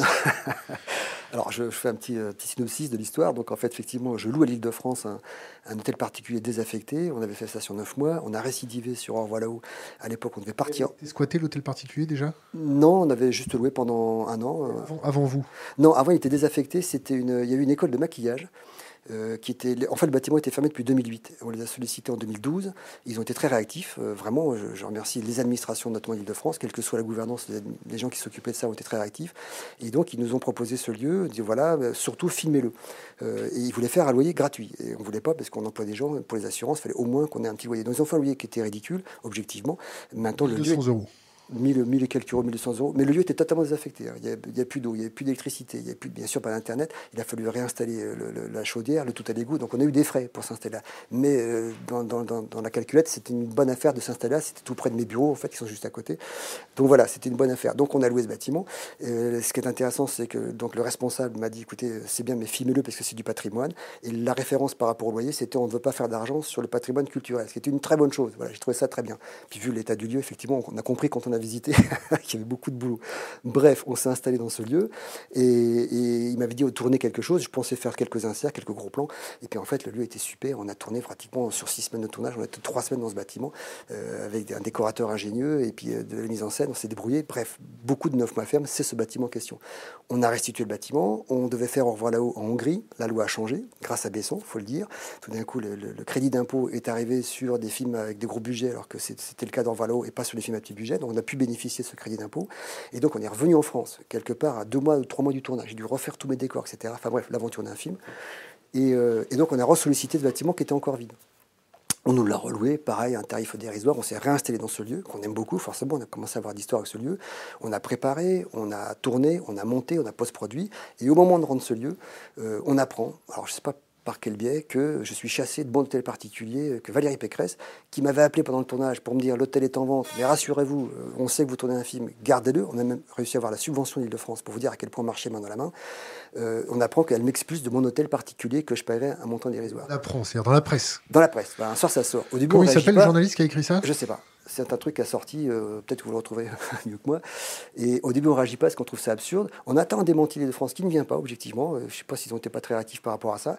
Et puis, on, je veux dire, on, attend les journalistes parce qu'on est en plein Paris. Il y a bien quelqu'un qui va venir vérifier. Et eh bien, pas du tout. Personne n'est venu. Et j'ai entendu sur des radios compagnons sur rue, ta, ta, ta, ta, ta vous reconnaîtrez le jingle, l'acteur-réalisateur euh, Dupontel est viré de son hôtel particulier qu'il payait, tenez-vous bien, 1200 euros par mois. Et, tout de suite, la parole à un député des Républicains, je crois. Et on entend un mec euh, crier sa colère et sa rage et sa frustration. Mais personne n'est venu me voir pour visiter le lieu. Personne, c'est ça qui est étonnant. Et le truc a été relayé partout sur les réseaux sociaux. C'était, euh, je crois, sur Twitter, le, truc le plus lu après l'envoi du missile nord-coréen au-dessus du Japon. C'est pour vous dire quand même. Quoi. Alors ça a duré trois jours, c'était ridicule, ça s'est éteint tout seul. Moi, ça m'a fait beaucoup de mal parce que, objectivement, je rase les murs dans cette profession. Je, ne veux que faire des films, pas autre chose. Et puis c'était totalement injuste. Tout ça avait été fait euh, en toute coordination. Et c'est là où j'ai vu effectivement que l'information avait, beaucoup changé, que le clic était plus important que, qui était plus important que l'information. Vous dis, on était vraiment en plein Paris. Quoi. Il y avait encore les tables de montage, il y avait encore. Puis le lieu est insalubre, il n'y a, pas de, a pas de salle de bain, il n'y a rien. Et d'ailleurs, et ce lieu, on l'a réussi à le retrouver pour Radio Léco. L'île de France nous l'a reloué, on a retravaillé et on l'a rendu euh, ces jours-ci. Non, tellement, on doit le rendre ces jours-ci. Le Covid a un petit peu arrêté. Mais c'est pour vous dire, tout a été fait. Euh, pour une fois qu'une administration, ça se passait bien. Enfin, c'était vraiment, je trouve que l'administration prenait tout son sens par rapport au fait d'offrir un lieu qui est un lieu public pour un tournage. C'était bien. Il a fallu qu'on pervertisse ce truc-là. Mais que des gens inventent ça, c'est pas très grave, c'est la, loi du genre. Mais que personne soit venu vérifier, alors ça, ça m'a un peu bluffé. Du coup, euh, méfiance sur les médias décuplée à titre personnel. Pourquoi vous dites que vous rasez les murs dans la profession euh, J'estime que je, comment dire, euh, je, veux bien prendre la parole à travers un film. Je n'ai pas envie de prendre la parole sur un plateau ou dans, dans, la sphère publique. Je trouve ça pas très élégant. Je ne suis pas forcément très à l'aise. J'ai la chance de faire des films. On me donne des sous pour faire des films. donc je raconte beaucoup de choses comme déjà. Je, je crie, je joue, je filme. Si en plus il faut que j'aille euh, raconter mon point de vue sur tous les plateaux, c'est un peu de la triche quelque part, c'est pas très élégant. J'ai pas envie de saouler les gens plus que ça, quoi. Donc euh, voilà, on va être un petit peu peut-être battu par le Covid pour la sortie, mais au moins je trouve que le film c'est une façon élégante de s'exprimer. Voilà, on, propose et le public dispose. Euh, voilà, c'est ce que j'appelle raser les murs parce qu'il y a beaucoup beaucoup de sollicitations pour, pour, parler en temps normal et c'est pas un truc qui m'intéresse beaucoup, quoi. À part ici, voilà. vous faites il y a un temps de parole qui est, qui est plutôt intéressant ici on est très content de vous recevoir parce que vous avez participé à notre éducation. Ah, très bien, je suis si vieux que ça, vous me dites que je suis pas vieux. Je commence à l'être quand même. Euh, Bernie Noël était, était euh, un vrai choc. Qu'est-ce que, qu'est-ce que, on va prendre quelques questions d'internet. Euh, je vais la piocher si j'arrive à attraper la ligne au hasard. Est-ce que vous avez déjà entendu parler de la désobéissance civile Hashtag la ronce. Euh, de Bisson Civil, j'ai entendu parler. Bien sûr, je connais le concept. Hashtag la ronce, je ne connais pas. Encore une fois, je ne suis pas branché réseau. Mais je comprends très bien que des gens se posent la question. Il y a des gamins qui ont été s'enchaîner il n'y a pas longtemps, Boulevard Saint-Germain. Et... Action Rébellion. Ouais, mais je peux comprendre ça. Il n'y a tellement pas d'action, il n'y a tellement pas d'agissement. C'est des gens qui gouvernent, qui communiquent beaucoup, mais qui agissent très peu. Alors après, la question que je me pose, c'est est-ce qu'ils peuvent agir? C'est là où je me pose la question, justement, des, lobbies, des, réseaux, de, leur formation, de leur conviction. Est-ce qu'ils peuvent agir? Est-ce qu'ils ne sont pas empêtrés dans un schéma intérieur? Est-ce qu'on peut les laisser agir? Des fois, on se dit, quand on veut leur pardonner, on dit qu'ils peuvent pas agir, les pauvres gars. Moi, je pense qu'ils peuvent agir. Le coup du pesticide, quand même, dit, vous charriez, quand même, faut pas remettre ce truc-là en circulation. Donc la désobéissance civile, qui consiste à aller bloquer une rue, j'espère qu'ils n'ont pas été évacués trop violemment. Euh, voilà, je comprends les gamins, il reste plus que ça. Moi, j'aurais 20 ans, certainement, c'est des choses que je ferai aujourd'hui. C'est l'impuissance de la parole citoyenne. Euh, souvent, c'est intéressant dans, dans, dans, dans les Gilets jaunes et puis d'autres gens dans la Convention citoyenne, c'est la demande de référendum pourquoi on ne pourrait pas s'exprimer par rapport à ça? Alors les, politiques nous disent, mais non, il y a une assemblée euh, législative qui est là pour ça. Elle, elle est afféodée complètement pouvoir en place. Et tous les cinq ans, ils ont réussi même à supprimer la législative à mi-mandat, qui était un truc intéressant. Le premier qui a trahi la cause, d'ailleurs, c'est quelque part, c'est Mitterrand. Il aurait dû partir en 86, il est resté au pouvoir. Il a habité cette cohabitation qui certainement est une perte d'énergie et d'argent, puisque c'est pour ça qu'ils ont fait maintenant la législative en même temps que le présidentiel. À l'arrivée, vous avez un gars qui a les pleins pouvoirs pendant cinq ans, et nous, on n'a pas la parole. Quoi. Et je ne comprends pas ça. On pourrait, euh, vous êtes mieux placé que moi pour le savoir, solliciter des gens par Internet, mais même dans sa ville, pour savoir si on est d'accord pour la piste cyclable, pour savoir si on est d'accord pour l'ouverture d'une école ou d'un McDo à la sortie d'un lycée, comme c'était arrivé dans, mon, village. Euh, voilà, voilà, on pourrait être sollicité. Je demande pas mieux, moi, de participer à la vie euh, citoyenne comme ça. Le vote, j'en vois pas l'utilité. Je suis pas d'accord avec le principe. Je trouve qu'il nous vole quelque part nos opinions et ce qu'ils appellent la démocratie, à grand renfort de, déclarations trépidantes. Et, donc, voilà, on devrait être sollicité régulièrement en tant que consommateur, autant en tant que citoyen. Voilà, on devrait sans arrêt être sollicité. Plein de gens y répondraient, plein de gens participeraient à la vie citoyenne si c'était fait comme ça. Et je pense que techniquement, c'est faisable. Ils vont vous brandir le fait qu'on pourrait pirater, etc. C'est sûr que ça doit exister. Mais je pense qu'on peut pirater aussi dans les isoloirs. Donc, euh, pour, voilà, pourquoi ne pas être sollicité en tant que citoyen? Les grosses chaussettes. Eh, eh, on, va parler, je vais prendre une question. A-t-on affaire à un effondrement de notre société? Donc, ça, c'est la question de Clarisse. Vous avez tourné avec Bastien Huguetto, oui. qu'on connaît. Excellent acteur. Qui, qui, euh, qui bossait avec euh, les, qui bosse toujours avec les parasites. J'ai appris ça. Euh, est-ce que vous avez vu la série sur l'effondrement? Non, mais j'ai lu le bouquin de Jared Diamond, Effondrement, il y a déjà fort longtemps. Donc j'ai tout lu de Jared Diamond, je recommence, très intéressant. Il est d'ailleurs euh, critiqué beaucoup, je ne sais pas pourquoi. Euh, Des inégalités parmi les sociétés est un, film, un livre vraiment fondateur en ce qui me concerne. Et Effondrement annonce, oui, voilà. Alors est-ce que c'est vraiment l'extinction? Encore une fois, je crois au génie humain, je crois à l'individu, je crois aussi à la, bêtise dès qu'il est groupé en masse. Mais j'arrive pas à croire qu'on va disparaître, même si effectivement c'est un, peu effrayant. Alors je ne sais pas, par contre, vous faites référence à Bastien, j'ai pas vu euh, son, documentaire ou sa fiction sur l'effondrement. Un truc, sorti sur Canal+. Euh, euh, autre question d'Internet, que pense-t-il de Black Lives Matter bah, C'est une énième protestation euh, du, des opprimés par rapport aux, oppresseurs. Qu'est-ce que je pense? Je suis pas noir, donc maintenant ça me. Je vous ai parlé tout à l'heure du choc que j'ai vu, enfin que je voudrais d'ailleurs parler de, à travers une dystopie quelque part de, Robert Kennedy. C'est très intéressant. Donc voilà, aucun noir américain n'est venu dans ce dans, ce pays historiquement volontairement. Il est venu à travers un, des pires crimes de l'humanité qui s'appelle l'esclavage. Donc, euh, et cette oppression, d'ailleurs, je vous recommande le 13e amendement. Je ne sais pas si vous avez vu ce documentaire qui est absolument excellent. Vous n'avez pas vu le 13e amendement C'est extraordinaire ce truc-là. Et donc, c'est justement, voilà, ils expliquent que même si Lincoln, après la, sécession, a aboli l'esclavage, l'esclavage a continué à travers d'autres formes. Donc, euh, euh, c'est très compliqué, c'est très compliqué. Black Lives Matter, voilà, c'est des gens, encore une fois, qui protestent, qui protestent comme ils peuvent, maladroitement, forcément. Autre question d'Internet? Que pense-t-il de la liberté d'expression dans les films, dont ceux qu'il peut faire? Euh, moi, j'ai toujours fait honnêtement euh, ce que j'ai voulu. Euh, Bernie, j'ai fait avec très peu d'argent. Quand on voit le film, on comprend. Mais à l'époque, il y avait quand même des gens qui nous aidaient beaucoup. C'était l'époque du Grand Canal+. Et alors ça, Ouais, De Greff, ça c'était quelqu'un qui comptait beaucoup. Alors De Greff était directeur des programmes de Canal et était surtout un monteur de cinéma au départ. Donc c'était un instruit, un cinéphile. C'est pas si fréquent à la télé, même quasiment rarissime. il a beaucoup encouragé des, gens comme moi, Gaspard Noé, Yann Couden, etc. C'était un peu la même génération. Et donc il y avait une source de respiration avec ce, grand Canal Plus des années 90. Et donc Bernie, j'ai fait très peu d'argent parce qu'évidemment le film d'ailleurs n'est jamais passé sur une chaîne en clair. Était, euh, mais c'était, il était voulu comme ça. Après, euh, c'est pas que j'ai cherché à avoir plus d'argent. D'ailleurs, ce film-là, il coûte beaucoup moins cher que Adieu les coûte beaucoup moins cher qu'on va là-haut. C'est juste que les sujets euh, n'ont pas forcément euh, besoin de beaucoup d'argent par rapport à ça. Mais j'ai jamais été brimé, il faut bien le savoir. J'ai jamais été brimé. On m'a jamais dit supprime ça. Jamais, jamais. La liberté d'expression en France, ça va comment? Bah, elle va pas très bien quand on tue des mecs parce qu'ils ont caricaturé euh, le prophète. Là, c'est une catastrophe. Quoi. La, laïcité, il y a des millions de gens qui sont morts pour ça en France, surtout dans ce pays. C'est vraiment le pays, la liberté d'expression. Moi, j'étais effondré. Hein. C'est là où je parle de choc des cultures, des gens qui raisonnent différemment. Il y a certainement une responsabilité politique euh, antérieure par rapport à ça, mais elle devient, ouais, mais c'est fondamental. Alors, s'il y a tant qu'il y a une identité dans ce pays, c'est la liberté d'expression. Mais vraiment, quand vous regardez, vous montez du XIXe siècle, les caricatures de Daumier, de Gustave Doré, etc., c'est très très fort ce qu'ils avaient raconté. Et, et donc, que ce soit tout d'un coup remis en cause, parce que tout d'un coup les gens se comprennent plus, etc. C'est ma terreur, c'est ma terreur. il y a une question. Euh, comment va Monique? Ça veut dire quoi ça? Je sais pas. je sais pas. J'espère que je vais pas, je vais pas sortir sur MeToo. Je ne connais pas de Monique. MeToo alors?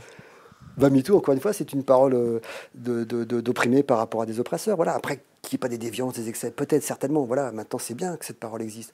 C'est bien. Après, on est toujours surpris, quand on n'est pas concerné, de voir qu'on a besoin de cette prise de parole pour que cette chose existe. Parce que ça nous paraît une évidence. donc voilà, MeToo, Black Lives Matter, c'est une façon de. La poupée gonflable. Ah oui, c'est un film que j'ai fait en tant que Pardon. C'est un film que j'ai fait. Au moins, c'est quelqu'un qui, n'embête pas sa femme puisqu'il sort avec une poupée gonflable. Voilà. Et Momo, comment va Momo? Momo, oui, le chat Momo. Bah, Momo, il est toujours, il est toujours empaillé. Toujours. Question d'Internet, connaît-il Krishnamurti? Euh, Non, mais peut-être que je connais euh, ce qu'il a fait ou ce qu'elle a fait. Il, c'est un philosophe euh, indien. Ah non, je ne connais pas. Quels sont ses acteurs préférés et quels sont ceux avec lesquels il a préféré tourner? Euh, Les acteurs préférés, c'est souvent des acteurs morts. Euh, ma, vedette, moi, c'est Michel Simon. J'adore Michel Simon. J'aime beaucoup Jouvet, Gabin, bien sûr, etc. Les acteurs des années 30 m'ont toujours fasciné parce que à peine le cinéma français existait que déjà il y avait des grands acteurs et des grands formalistes. Carnet, Duvivier, Renoir. Voilà, je biberonne beaucoup à ce, cinéma-là. Euh, j'adore. J'ai croisé le grand Belmondo. J'adore Belmondo. J'ai grandi avec Belmondo. Il a, été une bouffée d'air frais pendant l'enfance, l'adolescence. Et puis j'ai rencontré un individu qui est extrêmement raccord avec ce que j'imaginais lui, qui prône l'insouciance comme, comme vertu de vie, une élégance de communication. Jean-Paul ne se plaint jamais, il faut le savoir, même si la, vie commence beaucoup à l'atteindre. Euh, alors à qui j'aimerais tourner Avec qui j'ai aimé tourner, c'est ça? Bah, les acteurs du dernier film, j'ai beaucoup aimé tourner avec Nicolas Marié, j'adore cet acteur, j'adore euh, Virginie, c'était très bien, elle, a amené sur le plateau des tonnes d'émotions, dont, courageusement... Elle, est franchement. Bah, alors le petit parcours qu'elle a fait, lâchement, je me suis pas renseigné, je me suis contenté de filmer comme un sale voyeur, mais j'ai bien vu aux répétitions que dès le départ, il y avait des choses à dire à travers les larmes. Et voilà, donc j'ai pas trop travaillé ce, secteur-là, sachant que devant la caméra, ça serait très bien. Et puis par contre, euh, on a bossé de la comédie, etc. Voilà, donc euh, Virginie, Nicolas, et puis les acteurs qu'on voit souvent dans mes films, Philippe Huchon, Villermo, c'est des gens qu'on se connaît depuis 30 ans. Et, euh, on a tout fait ensemble, des bêtises, des choses bien, on s'est fâchés, on s'est réconciliés. Donc je sais, c'est un réservoir, c'est des grands acteurs. Voilà, c'est pas forcément les plus connus, mais c'est des grands acteurs. Après, parmi les gens connus, euh, j'ai adoré bosser avec Blier. J'adore Blier, c'est le dernier poète vivant de, notre langue.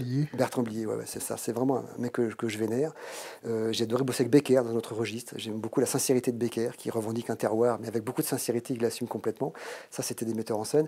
Et puis après, j'ai beaucoup d'acteurs que j'ai fréquentés et j'ai beaucoup apprécié leur, leur compagnie. Quoi. Autre question Internet. Reviendrait-il sur scène pour financer un film? Euh, La scène, c'est rigolo parce que c'est la, la, c'est la seule porte qui s'est ouverte quand, quand, quand, j'étais jeune.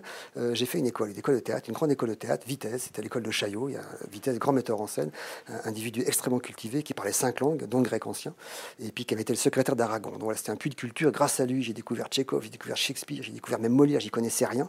Et, mais pour euh, mon identité personnelle, je faisais des petits sketchs qui faisaient rigoler les copains. Et puis c'était une façon pour moi de de contre-culture par rapport à la culture officielle. Voilà, c'était un peu mon identité à moi dans, dans, dans l'école.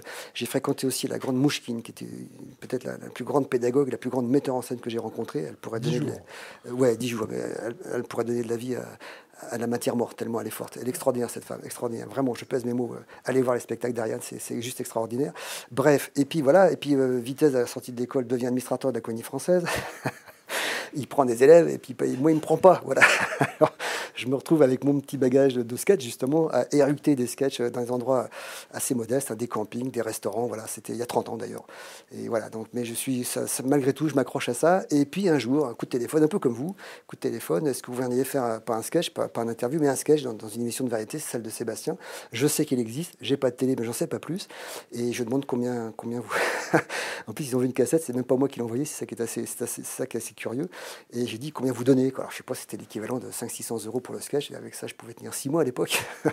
Donc, je me retrouve euh, sur ce plateau. Alors, je passe des, lambris dorés de Chaillot euh, au camping sauvage je faisais mes sketchs, aux danseuses au sein du, au dresseur de phoques. Je trouve ça vraiment très intéressant. et, je trouve un personnage euh, certes ambigu, mais extrêmement chaleureux, très généreux et qui, en tout cas, moi, me traite avec beaucoup de respect. Et puis, propose à son meilleur copain, Olivier Guillot, dont je salue la mémoire, de s'occuper de mon spectacle. Voilà. Donc, à peine le sketch fait, il me dit voilà, on a un petit théâtre à Paris. Et voilà. Donc, c'est la seule porte qui s'ouvre à ce moment-là. Voilà, mon petit parcours, tel que je vous le résume. Et franchement, je suis pas bégueule. Je m'amuse beaucoup. J'aime pas la télé, indiscutablement. J'aime pas faire des sketchs chez la télé, mais j'aime bien les faire sur scène, surtout quand les salles sont pleines. Et pour que les salles soient pleines, il faut montrer un petit peu son nez rouge à la télé. Voilà, donc ça a duré 18 mois exactement. Et après, j'ai salué, j'étais un peu connu, j'avais des sous, et j'avais aucune raison de ne pas faire ce que je voulais, à savoir des films. Voilà. Et les sous du spectacle m'ont permis de faire un, court-métrage qui s'appelle Désiré, qu'on peut voir sur YouTube, qui est vraiment un premier hommage à Brésil, dont je ne dirai jamais assez à quel point ce film a été fondateur. Et donc, je ne reviendrai pas sur scène, si ce n'est quand je serai mort, je ferai une tournée dans les cimetières. Voilà. Mais là, j'ai la chance de pouvoir faire des films, c'est vraiment une chance, et j'espère pouvoir continuer à avoir cette chance. Pourquoi il n'y a pas de grandeur sans tristesse? Ça, c'est une phrase de Ravel. Euh, je trouve assez juste cette phrase. Je ne sais pas ce que vous en pensez. Je ne sais pas si vous connaissez un peu l'œuvre de Ravel. Il y a un morceau qui s'appelle. Il y en a deux morceaux. Il y a le concerto en sol et puis il y a Pavane pour une informe défunte. Voilà, rien de les écouter, on comprend la phrase. Il n'y a pas de grandeur sans tristesse. Et donc, euh, bah oui, cette phrase me hantait parce que quelque part, la grandeur, enfin la, tristesse peut vous. Enfin, je ne sais pas comment le formuler justement. euh, on peut pas être, on peut pas être grand dans la comédie pure, il y a toujours les, les, les, les, grands comics, si on prend Chaplin, c'est toujours un drame qui vous raconte. Donc il y a de la tristesse dans l'histoire de Chaplin. Euh, dans Le Kid, c'est triste. Dans L'humeur de la ville, c'est triste. Et il devient grand parce que de cette tristesse, il va non seulement nous distraire, bien sûr, mais il va faire des actes héroïques. Et j'adore ces personnages-là. J'adore les petits bonshommes qui, d'un univers, univers triste, comme ce qu'on est en train de vivre, ou ce que je raconte dans Un Dieu les cons, vont devenir grands par, leurs actes. Euh, être un héros, disait Churchill, c'est faire ce qu'on peut. Voilà. Alors, c'est ce que je fais à mon niveau. Et, voilà. Donc il n'y a pas de grandeur sans tristesse. Et ben, de, de, la tristesse naîtra de la grandeur. Je renverserai la phrase plus exactement. Mais cette phrase m'a hanté pendant l'écriture d'Adieu les cons et inévitablement à amener sur la fin. Je ne sais pas ce que vous en avez pensé, on en parlera peut-être. on en parlera après. Exactement. Non, on ne spoil pas, sans déconner. Il faut pas, spoiler. non, c'est un bon moment. non, mais justement, voilà, cette phrase m'a guidé pendant Donc Adieu les cons, c'est une tragédie burlesque, c'est un mélange de Molière et de Racine. C'est ça En toute prétention, voilà. En toute prétention. prétention. Bah, c'est de mélanger des genres qui, a priori, s'opposent. Euh, voilà, pour moi, il n'y a qu'un seul classique au cinéma. Et d'ailleurs, les quelques jours que j'ai fait avec, La Grande Mouchkine, elle rappelait sans arrêt l'intérêt de, Chaplin euh, au cinéma. Et ben voilà, c'est de dire, je vais vous raconter une histoire triste, mais malgré tout, je vais être distrayant.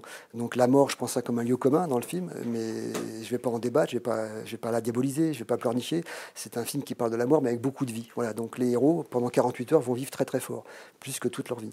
Voilà ce que ça raconte. Voilà, tragédie burlesque. Euh, on va reprendre une question Internet. Euh, euh, question politique. Tu connais François Ruffin Albert? Ouais. Ouais, ouais, je trouve ça, je l'ai vu chez vous. Et j'ai souvent été chercher ses interventions à la Semaine nationale. Je trouve le personnage très intéressant, très sincère. j'ai vu un autre personnage grâce à vous d'ailleurs. J'ai rencontré François Boulot l'avocat des Gilets jaunes, parce que là aussi, je voudrais vraiment qu'il me file un coup de main pour ce prochain scénario que j'aimerais écrire. Voilà, donc grâce à vous, j'ai rencontré tous ces gens-là. Ruffin, je le connaissais par la rumeur publique, et j'ai vu d'ailleurs ses deux documentaires, Je veux du soleil et Merci patron. Et à chaque fois, j'ai trouvé ça très intéressant une fois de plus. C'est des paroles nécessaires, c'est des paroles, certes, parfois brouillonnes, parfois maladroites, mais c'est des paroles euh, absolument nécessaires, euh, sincères, euh, convaincantes, touchantes, émouvantes, et il faut qu'on entende ces gens-là parler. Voilà. Bon, est-ce qu'ils sont faits que pour parler? Est-ce qu'ils sont faits que pour gouverner? Je ne sais pas. Des fois, je me dis que ça pourra pas être pire s'il gouvernait.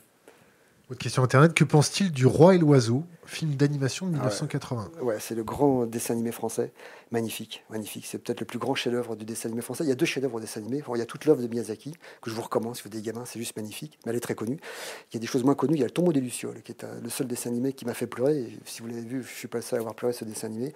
Et le Roi et l'Oiseau, c'est juste magnifique. Voilà, c'est euh, une œuvre magistrale de, de la culture française, du cinéma français, grand dessin animé français. Question Internet. Cédric Héroux et le principe de fraternité, qu'en pense-t-il? Pardon? Cédric Héroux et le principe de fraternité. Vous savez, Cédric Héroux, c'est le monsieur qui recueille des gens qui traversent la montagne en plein hiver. Euh, ah oui, oui, les, migrants, ouais. Euh, les migrants. Ouais et euh, eh ben ça, ça serait bien si c'était organisé. Le problème de faire ça, c'est se mettre euh, dans l'illégalité. C'est là où ça va pas. Voilà, la démarche est, fondée. Euh, la méthode, pas forcément, puisque forcément, il se heurte. Je crois qu'il a des tas de soucis administratifs lui aussi par rapport à ça. Mais on est condamné à accueillir ces gens-là qui viennent du sud. Votre un de vos intervenants, Gaël Giraud, est très pessimiste sur le réchauffement de la planète. Donc, il prévoit une migration phénoménale. Donc, on est condamné à les accueillir. Autant s'adapter très vite, autant se mettre au point par rapport à ça, parce que c'est pas l'immigration qui est un problème, c'est l'intégration qui est un problème. Et là, on revient à un de mes clusters favoris, c'est l'éducation. Donc l'immigration est inévitable, l'intégration, il faut vraiment travailler dessus le plus possible pour préserver cette culture qui est la nôtre. Le cinéma, de, le cinéma de Dupontel met en scène et sublime les petites gens, souvent dans leur misère. Que pense-t-il des films récents qui observent la vraie vie des gens comme La Cravate ou Les Misérables? Alors la cravate, j'ai pas vu, les Misérables, je l'ai vu, euh, je trouvais ça magnifique, voilà. et la seule chose des Misérables, c'est que c'est pas neuf. Voilà, regardez toute l'œuvre de Ken Loach, ça fait 40 ans que Ken Loach raconte euh, les petites gens. Je vous renvoie à un de mes films favoris de Ken Loach, c'est Lady Bird, euh, et je trouve que Les Misérables est un, un succédané de Ken Loach, façon franco-française, faite par quelqu'un, si j'ai bien compris, qui a grandi dans ces cités aussi. Et j'ai adoré la sincérité, j'ai adoré la vérité. C'est un film à tout petit budget qui est extrêmement bien mis en scène, qui m'a énormément touché. J'ai vu deux fois ce film. Et euh, voilà, donc c'est une, il, proroge les documentaires de Depardon, là aussi, qui sont foudroyants, que j'ai vus quand j'étais jeune. Je pense à Délit Flagrant, je pense à Dixième Chambre. Euh, toute l'œuvre de Ken Loach est à voir, et dans cette lignée-là, il y a Les Misérables qui s'inscrivent. Et voilà, donc c'est des films à voir, des films extrêmement éducatifs. Il paraît qu'il a coupé la fin, que le gamin ne, jette pas le molotov. Jetait le molotov, il l'a coupé, il a bien fait. Il laisse la question chez le spectateur. Question Internet, Monsieur Dupontel a-t-il un philosophe ou une philosophie qu'il tient à cœur? Euh, il y en a un, je lis régulièrement, c'est Nietzsche, par-delà le bien et le mal. Et puis il y a une phrase qui vraiment que, j'ai cultivé il y a plusieurs décennies, c'est l'instinct de défense contre le monde extérieur porte un nom, ça s'appelle le goût. Et ça, je m'en suis beaucoup servi quand j'étais justement en rupture d'études. Même dans les choix des films, il y a des films qui me plaisaient beaucoup n'était pas forcément le goût de mes copains, donc on avait des, des discussions endiablées par rapport à ça. Et donc voilà, cette phrase, voilà, Nietzsche, mais j'en connais d'autres, mais c'est celui-là, euh, Spinoza, j'ai jamais compris. J'essaye régulièrement de me remettre à l'éthique, mais j'ai jamais compris. Euh, Montaigne, euh, Vivre, c'est apprendre à mourir. Il y a une édition d'ailleurs qui est sortie récemment où ils ont enfin vulgarisé un peu dans un français moderne les essais de Montaigne. Je vous recommande, elle est vraiment très chouette. voilà. Et puis il y a une biographie de, Montaigne par Sarah Blackwell qui est extraordinaire. Et c'est intéressant dans, Montaigne, c'est qu'on cette, cette, biographe qui est américaine, beaucoup d'Américains parlent très bien de la culture française. J'ai vu il y a pas longtemps une biographie de Zola aussi qui était époustouflante. Et Sarah Blackwell dit que Montaigne a eu une NDE, c'est-à-dire qu'il a, fait une Near Death Experience. Et donc c'est ça qui fait qu'il se serait mis dans sa tour d'ivoire et qu'il a recommencé à réfléchir. Voilà, c'est très intéressant, très intéressant. L'anecdote euh, scénaristique pour justifier cette pensée profonde. Question Internet, que pense-t-il d'Alexandre Astier? Euh, Je sais qui c'est, mais j'ai honte, je ne connais pas très bien son travail, mais je sais qui c'est.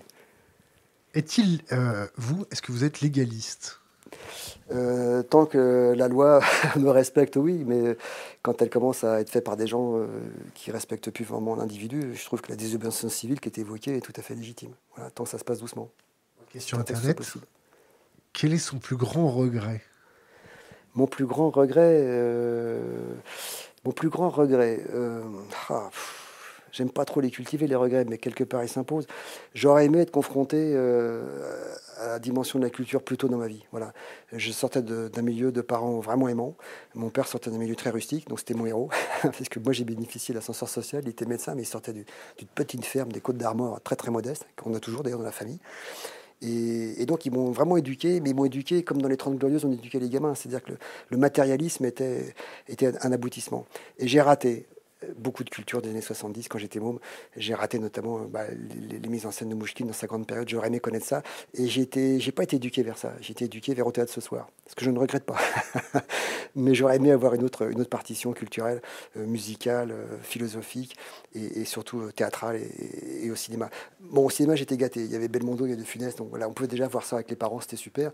Mais il y a tout un cinéma que j'ai pas eu accès. J'ai eu accès après. Parce que j'ai pu revoir. Les films, on peut les revoir. le théâtre, par exemple, de Mouchkine, j'ai pas pu le revoir j'étais môme. Et je le regrette. Voilà. L'agriculture, c'est ça. Vous avez vu un film qui s'appelle American History X? Oui, bien sûr. Bah, la performance de l'acteur est, extraordinaire.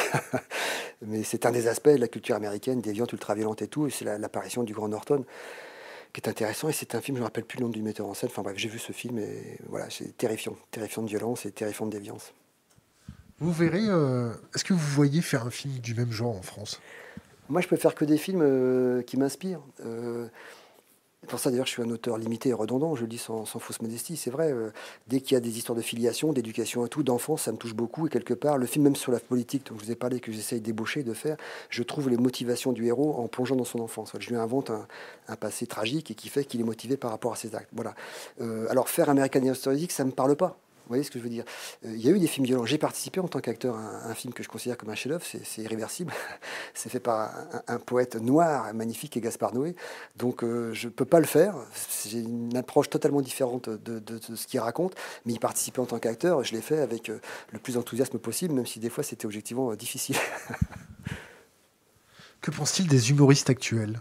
Ben, Je les connais pas beaucoup, je commence à être vieux, j'ai pas de télé, euh, de temps en temps je vais sur Internet. Alors si, si, j'ai une, une, une, quasi-vénération pour les mecs du Palmacho, j'adore Grégoire Ludig et puis euh, David Marseille, qui d'ailleurs sont venus faire un petit coucou dans le film, j'espère les voir dans, les prochains plus longuement, et Ken Kojandi, qui est un mec extrêmement lucide et très intéressant, donc je les connais, j'exagère quand je les connais pas. Mais il y en a plein d'autres, mais que comme j'ai pas la télé, euh, voilà, je les connais pas forcément.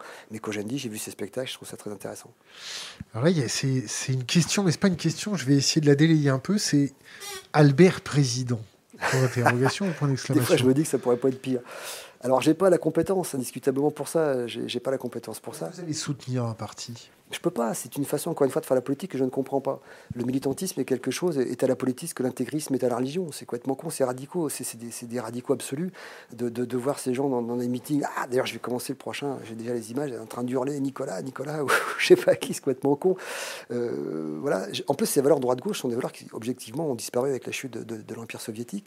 Donc, il faut réinventer d'autres valeurs et l'écologie devrait être au centre de tout. Et tous ces gens brillants, intelligents, cultivés, qui ont eu la chance en plus de faire des études pour, soi-disant, nous gouverner, devraient se regrouper plutôt de s'engueuler à l'Assemblée nationale. Il y aurait des solutions. L'intelligence, elle est là, mais elle ne veut pas s'exprimer ou elle s'exprime mal. Les égaux sont au-dessus de l'intelligence. C'est le drame de la politique française. Euh, pour que quelqu'un d'intelligent s'exprime, il faut déjà qu'il ait un égo en retenue. Et c'est assez compliqué. Donc, euh, Albert Président, j'ai déjà du mal à gérer mon petit monde, mais, mais, mais, mais des fois je suis surpris de, de, de, de leur euh, interprétation, de leur façon de faire. Je ne comprends pas, c'est comme si le bon sens était complètement absent de, la réflexion. Donc pourquoi pas Après tout? Vous avez lu le, rapport du GIEC? Ah bah, J'arrive plus à lire ces trucs-là, c'est catastrophique. Ça, me fout peur, mais peur. J'ai des enfants, moi. dans 20 ans je serai plus là, mais ils seront jeunes encore. Donc, il euh, n'y a pas que ça. Hein. Il y, a, votre, votre intervenant, Gaël Giraud, j'ai vu son documentaire. Il y a Jean Covici, qui est, extrêmement brillant. Alors, Jean Covici propose des solutions. Il n'est pas forcément entendu, mais il propose des solutions. Giraud aussi, d'ailleurs, dans, l'isolation thermique, etc., etc. Mais le GIEC, c'est terrifiant, la banquise qu'ils font. Mais, ça, j'en entends parler depuis 40 ans. Pourquoi rien ne se fait Je ne comprends pas. On a, on a des communicants, mais on n'a pas des gens qui agissent euh, au pouvoir. C'est ça qui est flippant. Ça fout les jetons. Hein. Ah bah oui, ça fait une heure et demie que je suis paniqué devant vous. Les enfants, ils sont au courant de tout ça ou pas? Bah ouais, il y en a un, il y a le, bah oui, oui, le, grand là, qui a 23 ans, il, le sait, c'est un gosse vraiment brillant, euh, euh, qui est très sensible dans un monde de brutes.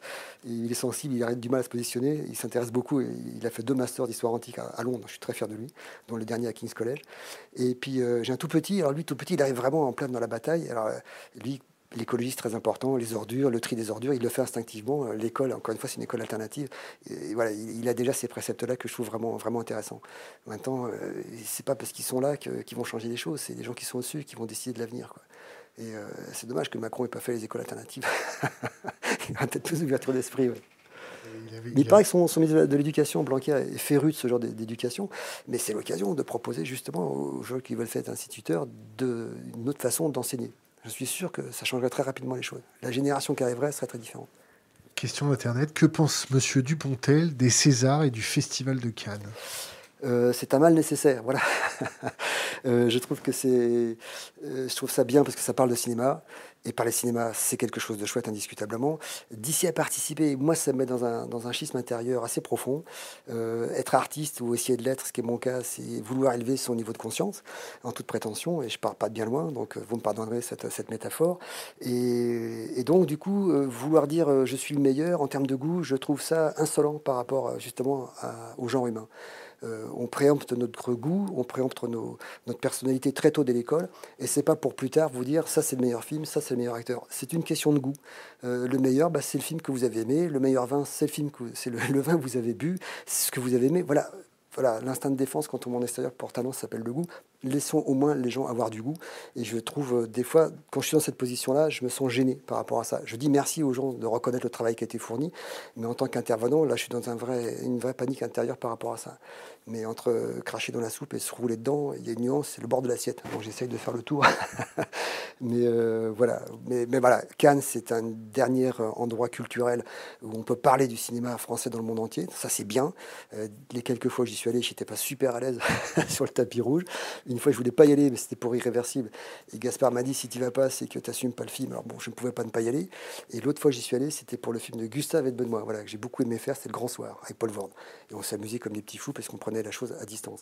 Quant au César, euh, voilà, je trouve ça bien que ça existe, mais c'est compliqué pour moi euh, d'y participer. Par exemple, Bernie était nommé euh, au César meilleur premier film. C'est paradoxal de faire Bernie, qui est vraiment une protestation faite avec les moyens du bord, et après d'aller chercher une récompense. Donc ma hantise, c'était le d'avoir. Et à l'époque, ça se savait manifestement. Donc Alain de Greff m'a appelé quelques jours avant, il me dit rassure-toi, tu ne l'as pas. c'est pour vous dire. Mais en même temps, je trouve ça bien que ça existe. Et puis ça récompense souvent des gens qui ont beaucoup de talent. Mais moi, j'ai une approche qui est différente du truc, et si on peut tolérer cette attitude-là, je les en remercie. Voilà. Vous avez. Alors, euh, je poserai cette question après. Quand, je vous entends parler, vous utilisez tout le temps des, proverbes ou des phrases de grands auteurs. Est-ce que c'est votre façon de, Comment, comment formuler ça? Est-ce que c'est votre façon de d'encadrer votre cerveau, d'encadrer votre pensée, d'encadrer Je suis un mec assez confus, je l'assume. Et donc, des fois, je trouve une formule qui résume bien euh, cette confusion mentale, donc je la sors. Mais aussi une phrase de Somerset Maugham qui dit que les gens qui parlent à coup de, coups de citation, c'est des gens pas très intelligents. Donc, je me, je me méfie de cette formulation. Mais c'est vrai, c'est une façon assez condensée de raconter clairement quelque chose qui est assez confus dans ma tête. Voilà. Qu'est-ce que vous avez pensé du film Fight Club? Ah, je trouve ça, je trouve ça, super ce film. Je trouve ça super. Bon, il y a un grand formaliste, hein, David Fincher. Encore une fois, on retrouve l'excellent Edward Norton. Et, puis c'est tiré. euh, euh, ah, le nom de l'auteur dont j'ai lu tous les bouquins m'échappe. euh, euh, l'auteur du livre, excusez-moi, de Fight Club, euh, quelqu'un de la. Oui, Chuck Palahniuk, voilà. Donc j'avais lu également les autres, les autres ouvrages. Et non, non, j'ai trouvé le film euh, formidable. Le, concept est invraisemblable, raconte beaucoup de choses sur encore une fois le monde qu'on est en train de traverser. Et euh, j'ai adoré ce film, j'ai vu plusieurs fois d'ailleurs, puisque formellement en plus c'est très intéressant. Grands acteurs, grands metteurs en scène, grands propos. Je sais que ça n'a pas été un succès, c'est dommage, parce qu'il mérite d'être vu et revu ce film. Et le coup de la schizophrénie, là, j'ai été bluffé par rapport à ça, je ne l'ai pas vu venir. Je cherchais comment ils allaient s'en sortir, mais j'ai été bluffé. Mais ça, c'est Chuck Palahniuk, hein, c'est pas, pas, pas les scénaristes. Autre question internet, un commentaire sur Didier Raoult. Didier Raoult. euh, Alors moi, quand j'étais en médecine, j'étais avec deux copains. Deux copains qui, eux, ont eu le courage de continuer. On a préparé le concours ensemble. On a beaucoup travaillé. Alors, il y en a un qui est devenu un chirurgien obstétrique et puis l'autre qui est devenu un grand professeur, de grand professeur dans le sud-est de- d'infectiologie. Voilà, donc pendant le Covid, j'étais vraiment au courant au jour le jour de, de ce qui se passait. Donc, euh, Raoult, voilà, certainement quelqu'un de compétent. Euh, euh, quand les gens sont trop dans la lumière, ils me font un peu peur. Voilà, tout ce que je peux dire. Euh, c'est tout ce que je peux dire. Voilà, il fait un peu peur des fois. J'ai l'impression qu'il il y a des gens qui aiment bien la lumière. Ils sont un peu effrayants ces gens-là. Voilà. Mais je pense que c'est quelqu'un de très compétent en même temps. Avant de terminer votre carrière, c'est une question internet, est-ce que vous avez quelque chose que vous, vous souhaitez mettre en image? Est-ce que vous avez vraiment un... J'aimerais faire un film en étant débarrassé de la scolarité de la narration. En toute prétention, pour moi, la, poésie au cinéma, c'est des questions qui n'ont pas besoin de réponse. Euh, ça, c'est pour moi l'art suprême dans, cette forme filmique. Alors, les grands référents, bah, c'est c'est 8,5 de Fellini, c'est- Mulholland Drive de Lynch, c'est euh, Buffet froid de Blier. Voilà, tout d'un coup, par des images, par des dialogues, par des sons, par de la musique, on va vous raconter quelque chose. Euh, Récemment, euh, La Grande Bellezza de Sorrentino, je trouve ça magnifique. Le propos est très ténu. Il arrive à faire une œuvre absolument captivante. Voilà, donc je ne sais pas si j'ai les moyens de ça. J'espère vivre assez longtemps pour tout d'un coup oser ça et penser que j'en ai les moyens intellectuels de raconter une captation de l'extérieur de cette façon-là. Pour moi, c'est la forme suprême du cinéma. C'est la forme poétique. Voilà. En cinéma, là, là c'est pas une question, mais c'est, on, va lire quand même. Euh, euh, Cassette, son pseudo, il dit Je rêve depuis toujours de bosser avec Dupontel. J'ai étudié le ciné. Tu veux bien m'aider? Point d'interrogation. Merci à l'équipe pour votre boulot. Comment on fait pour travailler avec vous? Oh bah, c'est très simple. Chaque fois qu'il y a un film qui se prépare, euh, il y a une production, ADCB Film. Et puis euh, on fait acte de candidature. En sciences les acteurs, je reçois énormément de gens. Je vois tout le monde, je filme tout le monde. Parce qu'au-delà de, ce que je recherche, je suis très intéressé par les acteurs. J'aime beaucoup cette tentative humaine d'expression. Je comprends tellement le mécanisme qui amène les gens à vouloir jouer la comédie euh, que forcément je suis très intéressé. Et c'est grâce à ça d'ailleurs que j'ai rencontré euh, Bastien Huguetto en casting, après avoir fait plein de toute une série d'essais. Donc voilà, c'est relativement simple. Quand il y aura un prochain projet, j'espère d'ici deux ans, on se mettra en quête d'acteurs, on se mettra en quête de techniciens. Et donc en général, bon, le technicien, j'ai vraiment un réseau euh, très, très abouti et de gens avec qui je souhaite travailler, même s'ils ne sont pas disponibles, j'attends qu'ils soient disponibles. Cadreurs, machinerie, lumière, VFX, c'est très important ces gens-là. Ils sont très très importants pour moi.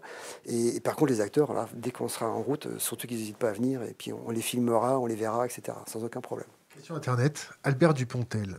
Que pensez-vous de la place de la femme dans la société, des luttes féministes, du cinéma féministe Baise-moi de Virginie Despentes et son essai King Kong Theory? Euh, la place de les femmes dans la société, euh, je la trouve euh, euh, indispensable. Voilà, je trouve les femmes infiniment plus intelligentes que les mecs. Nous, on est un peu encombrés par la testostérone, les femmes beaucoup moins. Et dans l'histoire de l'humanité, il faut reconnaître quand même qu'il y a eu, des grandes intervenantes. Hein, Catherine de Russie, il y a eu Marie Stuart, il y a eu euh, Élisabeth d'Angleterre, je parle élisabéthaine à l'époque de, Shakespeare. Voilà, donc on ne peut pas dire qu'elles aient été oubliées. Par contre, c'est toujours ce côté crétin de l'individu, du mal, qui veut asseoir sa dominance. Et elles ont parfaitement raison de, dire qu'elles existent. Mais c'est même pas besoin de le dire à travers ces mouvements-là. Moi, j'ai parfaitement perçu l'utilité, l'indispensabilité, euh, au-delà de ma mère, qui m'a fait de, de, la relation avec la femme, que je trouve, considère objectivement, intellectuellement très supérieure. Euh, je fréquente beaucoup de femmes dans mon travail, à commencer par ma productrice. Toute l'équipe dirigeante, euh, quand je travaille, c'est que des femmes. Et je suis surpris des fois de choses que je ne vois pas et que ces dames voient. Et puis, c'est pas hasard si je vais chercher des grandes actrices pour travailler. Elles expriment une virilité que je suis bien incapable d'exprimer moi-même. Et c'est infiniment plus nuancé, infiniment plus euh, raconté, clair. Et notamment bah, dans Adieu les cons, les émotions de Virginie, euh, qui peut me rendre ça, à part justement une jolie femme qui plus est grande actrice. Vous voyez ce que je veux dire? Donc, euh, j'ai même pas cette question se pose même pas. Vous voyez, c'est c'est comme, bizarrement, en parlant il n'y a pas longtemps avec un, chauffeur VTC, il parlait de racisme. Et je me rends compte que moi, quand j'étais môme, j'ai pas connu le racisme. On était, euh, j'étais dans un CES de banlieue, à CES Montaigne, à Conférence Sainte-Honorine, et je me rappelle de la diversité culturelle déjà de l'époque, des années 70. Il y avait des Portugais, des Espagnols, il y avait déjà des, Nord-Africains et tout. Et j'ai pas du tout ce sentiment de. Euh, enfin, vraiment, on avait des rapports très très faciles. Et depuis quelques décennies, j'ai vraiment l'impression que ça s'est cristallisé. Effectivement, voilà, la culture disparaît. Et, tout d'un coup, bah, il y, a un repli sur soi et les identités ressortent dans le mauvais sens du terme. Et voilà, le racisme, voilà, en parlant avec ce, jeune mec qui me racontait ses déboires justement en tant que musulman, et je me rendais compte que je n'ai pas connu ça, je n'ai pas connu ce rapport à l'autre euh, quand j'étais enfant. Voilà, faire ma parenthèse. Question Internet. Elon Musk, doit-on l'arrêter? Alors je vais délayer sa question. C'est est-ce que la société que Elon Musk est en train de nous promettre, de nos cerveaux connectés, des voitures connectées, des tout connectés, est-ce que ça, ça vous fait peur bah, tout, ce tout dépend de ce qu'on fait du progrès. Elon Musk, c'est un génie, objectivement. Euh, quand il fait des voitures électriques, moi j'ai une voiture électrique par exemple, vous voyez, bon, bah, je trouve ça pratique. J'ai pas une Tesla, j'ai une petite euh, Hyundai. que, je loue à l'année, enfin bref. Et donc voilà, alors je sais que faire une voiture électrique, c'est beaucoup plus polluant une fois et demi qu'une voiture euh, à énergie, enfin moteur thermique. Euh, bon, voilà, il faudra peut-être résoudre ce problème-là. Par contre, je, diffuse un peu moins de CO2 quand je roule. Donc ces mecs-là euh, sont des génies. Euh, le progrès qu'ils amènent, bah, c'est intéressant. Maintenant, qu'est-ce qu'on fait de ce progrès? Quand c'est la hypersurveillance que vous évoquiez, bah, c'est très choquant. aller sur Mars, est-ce que c'est utile de dépenser tous ces milliards quand on voit à quel point la planète en a besoin? Je reprends un vieux credo. que faire de ce génie? C'est un génie fou. Il est l'incarnation typique de l'Amérique que j'évoquais dans les années 20, qui est devenue folle. Il incarne ça. La culture américaine, c'est une culture juvénile, dynamique, mais totalement irresponsable. Donc il faut la juguler. C'est pas avec les leaders qui arrivent là qui vont être jugulés. Je sais pas ce qu'on Elon Musk, c'était quelqu'un qui a d'immenses qualités. Euh, oui, le monde qu'il propose, à partir du moment où il est à ce point-là euh, euh, égoïste, il est dangereux. Maintenant, quand si vraiment on arrive à avoir à circuler en polluant moins et, à voyager en étant moins énergivore, c'est intéressant aussi. Je sais pas comment manier un, tel créateur. Quoi. Il est à la fois, il est à la fois fascinant et inquiétant. Est-ce que vous avez vu le film Existence? Non, j'ai pas vu celui-là. C'est un film de Cronenberg, c'est ça? Ouais, mais je l'ai pas vu celui-là. Euh, on va reprendre une question Internet. Euh, puis-je regarder son. non, on va pas spoiler le film, non, non. Ce serait dommage quand même. Donc, Le Roi et l'Oiseau, on en a parlé. On va descendre trois pages, attention, on va en prendre une. Stanley Kubrick. Ouais. Y a-t-il un long métrage qui l'a particulièrement marqué dans sa filmographie? Doctor Strangelove, voilà performance hallucinante de Peter Sellers qui va jusqu'à interpréter trois personnages. Et c'est la farce d'ailleurs, c'est la seule farce, la seule comédie, même si elle est vraiment sur un fond euh, désespéré déjà. Euh, c'est la seule vraie comédie de Stanley Kubrick, avec également Lolita. Euh, je trouve magnifique ce qu'il a fait. La, la, la gamine s'appelle Sue Lyons.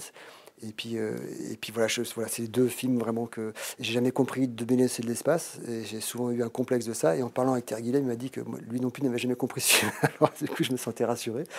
Et, mais c'est pas exclu, je le vois régulièrement ce film. Mais voilà, Lolita et Strange Love, c'est vraiment des, films magnifiques qui m'ont beaucoup touché. Question Internet. Que pense-t-il? Arrêtez de balancer les questions tout d'un coup, parce que sinon je perds la ligne. Merci. Que pense-t-il des actions militantes violentes et directes? Dès qu'on passe par la violence, on se trompe, on se diabolise, on se fout dans l'erreur. Maintenant, je peux comprendre euh, l'envie de violence, tellement euh, le système peut être répressif. euh, voilà, c'est pas une façon de faire. Le, je dire, le, fond est certainement cohérent, la forme l'est beaucoup moins. Euh, l'expression violente, c'est déjà se mettre dans son tort. Et même si on a raison, quand on s'exprime violemment, on se met dans son tort. Et je sais de quoi je parle. Quand je me bagarre à l'école, des fois j'avais raison, mais à l'arrivée j'avais tort puisque j'avais perdu mon sang-froid. Donc combattre un système, d'ailleurs c'est un peu des thèmes du film que je voudrais faire par la suite. Euh, combattre un système, c'est à mon avis euh, beaucoup avoir l'apparence du système.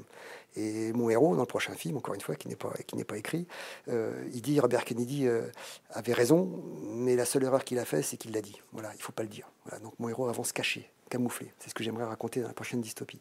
Donc voilà, la violence peut être, comment dire, euh, fondée, mais à l'arrivée est forcément illégitime.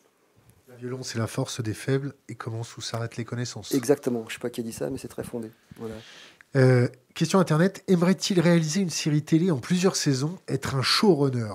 Alors, showrunner, non. Une série télé, pourquoi pas? Faudra encore trouver le sujet. Et je vous cache pas que des fois, j'y songe, parce que je trouve des trucs vraiment intéressants. Qui... Il y en a une que j'ai vue il n'y a pas longtemps qui s'appelle Babylone Berlin.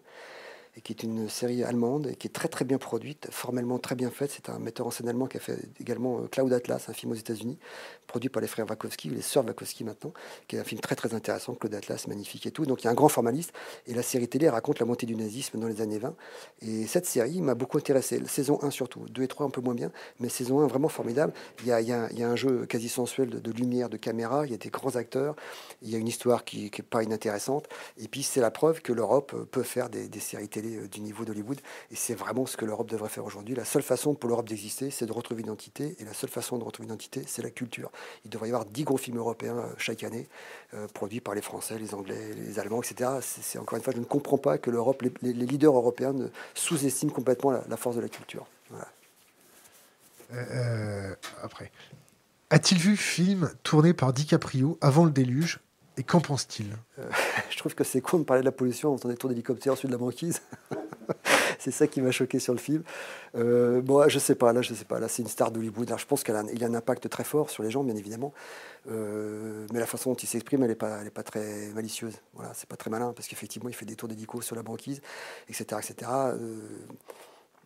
Euh, je sais pas, je pense qu'il devrait donner la parole à des gens. Voilà, il devrait produire pour des gens euh, compétents, puissant parler de façon plus humble, plus réservée, plus cultivée, même si le personnage est, est hautement respectable et c'est un grand acteur. Voilà, donc c'est le seul bémol que j'ai eu quand j'ai vu, quand j'ai vu ce documentaire. Luc Besson, vous voulez vous dire un mot sur Luc Besson, la cité Be du cinéma et tout Besson, ça c'est quelqu'un qui, a, quelqu'un qui a marqué l'histoire du cinéma français, indéniablement. Après, euh, le Besson que moi j'ai aimé des années 90, je regardais ses mouvements de caméra, c'est quelqu'un qui aime beaucoup le 18 mm par exemple, vous voyez, un peu comme toute proportion gardée, un peu comme Orson Welles, qui est un des, un des fans de cette focale-là. Donc je me rappelle avoir vu euh, Nikita, voilà, regarder comment il faisait il y, avait, un plaisir de filmer, il y avait une jubilation, il y avait une sensualité qui, avec le temps, a disparu. C'est devenu un grand homme d'affaires, quelque part. Et, donc, j'ai un peu perdu euh, la piste proprioceptive avec ce personnage-là. Mais c'est un gars, indiscutablement, qui a, marqué le cinoche. Et notamment, quand j'évoquais euh, le, fait de quitter la Hongrie pour avoir la loi et de revenir en France, je sais que c'est lui qui a fait des démarches pour son film Valérian. Enfin, il a quand même réussi à obtenir ce que la loi sur le crédit d'impôt, qui était limité au film de 7 millions d'euros, puisse aller sur des films plus gros. Et grâce à ça, bah, on a repositionné le film en France et on a fait marcher euh, la fameuse économie française. Donc voilà, c'est quelqu'un qui, qui a, marqué euh, le cinéma français. Question Internet. Que pense-t-il de Julian Assange? Vous savez, en ce moment, il y a son procès. Ouais. Alors, euh, il se trouve que je connais bien son avocat, Antoine Vey, qui est un mec euh, assez fascinant. Et alors, je ne connais pas assez, si vous voulez, l'informatique et tout. Euh, il est clair que s'il est extradé, c'est une catastrophe. Euh, sa démarche citoyenne, je la trouve fondée. Le personnage, j'arrive pas à le cerner. Voilà, j'arrive pas à le cerner. Mais euh, on nous cache tout, on nous dit rien. Et c'est bien qu'il y ait des gens qui, de temps en temps, nous disent ce qui se passe vraiment. Après, quand il raconte notamment cette vidéo là sur euh, les... Pas tout, hein. 98% de l'information est dans le domaine public. Hein. Oui, alors faut-il encore la trouver, quoi? Mais c'est ce qu'a priori, c'est ce Ou la chercher. Ouais, ou la chercher. Euh, J'ai vu cette vidéo terrible où les gars sont en train de tirer sur des Irakiens qui sont. Latéral damage. Voilà. Bon, j ai, j ai, mais je me, doute, je me doute bien que, que faire la guerre, c'est ça lui, il, il, prouve que c'est effectivement faire la guerre, c'est ça, ça, et c'est une façon de communiquer avec les gens très importante. Voilà. Alors après, l'histoire personnelle, je la connais pas trop. Il euh, y a tellement de, de, de, choses qui sont. Le, le, personnage a tellement été diabolisé, j'arrive pas à en cerner le vrai. Toujours est-il que c'est sûr que je trouve qu'il aurait dû trouver refuge en France, indiscutablement. C'est vraiment le pays où il aurait dû trouver refuge. Mais là, ça nous dépasse complètement. Les intérêts franco-américains se sont opposés à cette, cette extradition. Pas les intérêts, c'est notre, notre simple capacité à pouvoir le protéger. C'était sous, sous, qui? C'était sous, sous, Hollande que ça la question s'est posée, c'est ça? Oui, oui, sous Hollande. Mais même vous euh... protégez physiquement, vous pensez qu'ils auraient été pas capables de. Ah oui, carrément, il est en danger de mort à ce point-là. On est incapable de protéger n'importe qui sur notre territoire ça, français. Clair. Hein. Ça, c'est clair, ouais. Mais je pensais au moins qu'il pouvait, euh, être extradé en France. Ça aurait donné un sens justement à l'identité culturelle française. Après, je sais qu'il est en Angleterre dans des conditions assez sévères de détention et qu'il y a une bagarre pour éviter l'extradition qui sera en ce qui le concerne définitive, puisqu'une fois qu'il sera là-bas, il pourra plus revenir. Euh, je ne comprends pas la démarche d'Obama d'avoir ostracisé ce personnage-là. Euh, Snowden est très intéressant. Il y a un documentaire aussi que j'ai vu qui est vraiment intéressant. J'ai lu son bouquin et je vois la conscience citoyenne du personnage qui est un fou de la Constitution américaine et tout d'un coup qui se dit mais c'est n'importe quoi ce qu'ils sont en train de faire. Et heureusement qu'il est allé se planquer, je crois qu'il est en Russie. Mais là aussi, la France devrait l'accueillir. C'est encore une fois, il faut prendre ce, leadership culturel, ce leadership identitaire, d'expression, de liberté d'expression, quelle que soit la relation européenne, aux alentours et américaine. La France devrait retrouver le siècle des Lumières, justement, devrait se faire maintenant. Devrait accueillir Assange, on devrait accueillir Snowden. Pas forcément leur donner raison, mais au moins les accueillir pour, pour pouvoir leur donner un temps de repos, un temps de, réflexion, un fameux moratoire avant qu'ils soient jugés par des instances internationales. J'arrive pas à comprendre le, le, rôle français par rapport à ça. C'est très simple à comprendre. Très simple. Pas de couilles, pas d'embrouille. ben ouais, ben c'est dommage. Parce que ah. moi, les leaders dont je parlais, Clémenceau et De Gaulle, quand j'ai regardé l'histoire de France, c'est vraiment les deux leaders qui sont très forts. Clémenceau, un personnage très intéressant, ambigu, il a fait tirer sur les grévistes, mais très intéressant. Il a prévenu les, communards du carnage qui allait se passer. Médecin à l'origine, c'est lui qui a quand même accueilli le, Zola pour son, pour son J'accuse. Et au départ, il est convaincu de la, la, culpabilité de Dreyfus, il faut le savoir. Et c'est Zola qui dit Mais le, procès n'a pas été bien fait. À dire si ça n'a pas été bien fait, à ce moment-là, euh, ok, on, met, on publie la Et après, il a été convaincu de l'innocence de Dreyfus. Très intéressant. Voilà, donc ces deux leaders avaient ce que vous appelez pudiquement des couilles. Et donc voilà, voilà effectivement, effectivement, effectivement. Mais le, le, système qui appelle ces gens au pouvoir, qui appelle ces gens, ces grands narcisses dans la lumière du pouvoir, appelle pas des gens qu'on écoute, justement. Voilà, c'est peut-être ça l'origine du problème. Des ovaires. Ou des ovaires, c'est peut-être des ovaires qu'il faudrait, justement. Je sais pas qui on pourrait avoir, dire. Compliqué. Hein. Trump, un mot sur Trump? Bah, Trump, c'est une des déviances euh, des de la culture américaine. Alors c'est drôle parce que les Américains mettent toujours leur constitution en avant. Euh, alors il faut savoir que la constitution américaine, elle a été faite par euh, des, quinquagénaires euh, riches, blancs, et dont certains étaient esclavagistes. Donc il ne faut pas non plus sans arrêt brandir la constitution comme une vérité. Ils ont la même constitution depuis 200 ans. Nous, il y a 200 ans, on était encore sous l'aristocratie. donc quelque part, il y a quelque chose qui ne va pas. Et quand on réfléchit d'ailleurs au fait que Trump arrive, bah, c'est justement cette constitution qui n'a jamais été changée. Quand ils ont fait les grands électeurs, l'Amérique ne possédait qu'un tiers du territoire. Et l'idée, c'était de donner plus de voix aux fermiers qui avaient 1000, 2000 hectares pour que sa voix soit plus forte que l'habitant à New York. Et, mais ce système-là, il est périmé depuis belle durée. Ils ont colonisé l'Amérique entière en massacrant les Indiens et même colonisé le monde. Et il continue à garder ce système de vote qui fait qu'un vote populaire peut être infériorisé par rapport à un vote de grands électeurs. Donc voilà, donc c'est à la fois bah, c'est un sociopathe archi fréquent euh, dans les réseaux, enfin dans la télé-réalité américaine. Voilà, c'est un, c'est un, multidéviant du capitalisme. Pourquoi la constitution américaine est-elle aussi mal faite qu'elle permet l'ascension au pouvoir d'un individu comme ça? Voilà, la, parole populaire aux États-Unis, elle est brimée, indiscutablement. Et je pense qu'elle risque d'être brimée encore une fois sur les prochaines élections qui arrivent. Et, donc voilà, c'est, le, il incarne euh, la déviance constitutionnelle de l'Amérique, si je peux m'exprimer ainsi. Question Internet que je vais couper un peu. Monsieur Dupontel a-t-il envisagé, de faire un film d'animation? Euh, Si j'en avais les moyens, avec grand plaisir. Mais je n'en ai pas les moyens. Il faut savoir que l'animation, c'est un truc très compliqué. Il y a d'ailleurs une école en France, euh, l'école des Gobelins, que, dont tous les, élèves s'arrachent littéralement la sortie par les, studios Disney. Ils font des trucs extraordinaires et tout. Donc, je n'ai pas les compétences de ça. Mais pourquoi pas participer à l'élaboration d'un scénario Parce qu'il y a des choses euh, sublimes qui sont faites dans ce domaine, objectivement. Est-ce qu'on arrive à la fin de notre interview? On a toujours euh, deux questions rituelles euh, qui ne sont pas des questions. Trois livres à conseiller à notre communauté et un conseil pour les jeunes générations. Oh, vous vous rendez compte euh, l'impression que vous me mettez Alors des livres, je vous dirais L'éloge de la fuite de Laborie, voilà, très intéressant. Laborie est un comportementaliste, chirurgien au départ, et qui est un des premiers à avoir trouvé la molécule de chlorpromazine, qui est un tranquillisant. Grâce à cette découverte, il a fait un laboratoire d'études du comportement humain. Il a écrit moult ouvrages. Et L'éloge de la fuite est un, bouquin euh, vraiment très, très intéressant sur le comportement humain, qui regroupe un petit peu tout ce qu'on a évoqué euh, pendant ce petit moment passé ensemble.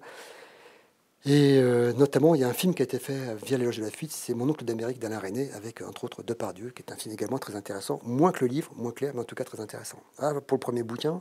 Le deuxième, le deuxième eh ben, de l'inégalité parmi les sociétés de Jared Diamond, qui est un parcours de toute euh, l'origine humaine, en fait, de la, de la corne est de l'Afrique, pour ce qu'on en sait aujourd'hui. L'Homo Homo sapiens est arrivé il y a à peu près 300 000 ans et a commencé à coloniser toute la Terre, euh, repoussant les Néandertals et les Cro-Magnons, même si même des fois on se dit qu'ils sont encore là quand on voit certains Homo Homo sapiens.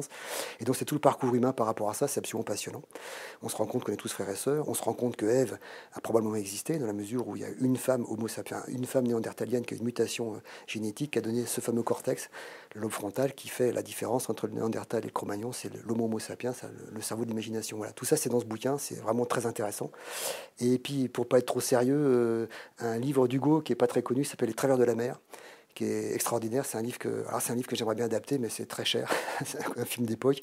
Enfin, c'est un livre d'époque. Il raconte euh, la saga d'un petit pêcheur euh, de Guernesey qui cherche à séduire une femme. C'est passionnant. C'est pas le plus connu, mais il est magnifique. Voilà. il y en a beaucoup, beaucoup d'autres. Hein. Avant, le conseil pour les jeunes générations, là on nous demande trois films à conseiller. Ah ouais, trois films, ce sera plus intéressant. alors là aussi, il y en a des, centaines. Euh, alors peut-être les moins connus. Alors les moins connus et des choses assez variées. Euh, Being There de Al Ashby avec Peter Sellers. Euh, tiré d'un livre dont le nom, un auteur russe, le nom m'échappe, qui a écrit L'oiseau de feu, Peut-être que quelqu'un sur la communauté pourra le trouver, ce nom-là. Il a un nom compliqué. Jerzy quelque chose. Kozinski. Jerzy Kozinski, voilà. Euh, c'est un chef-d'œuvre, chef-d'œuvre absolu, magnifique, magnifique, dont je me suis beaucoup inspiré pour Bernie. Il n'y a qu'un personnage qui l'a, un cinéaste qui l'a vu, c'est Jean-Pierre Jeunet, qui a vu que je m'étais inspiré de ce bouquin de très loin malgré tout.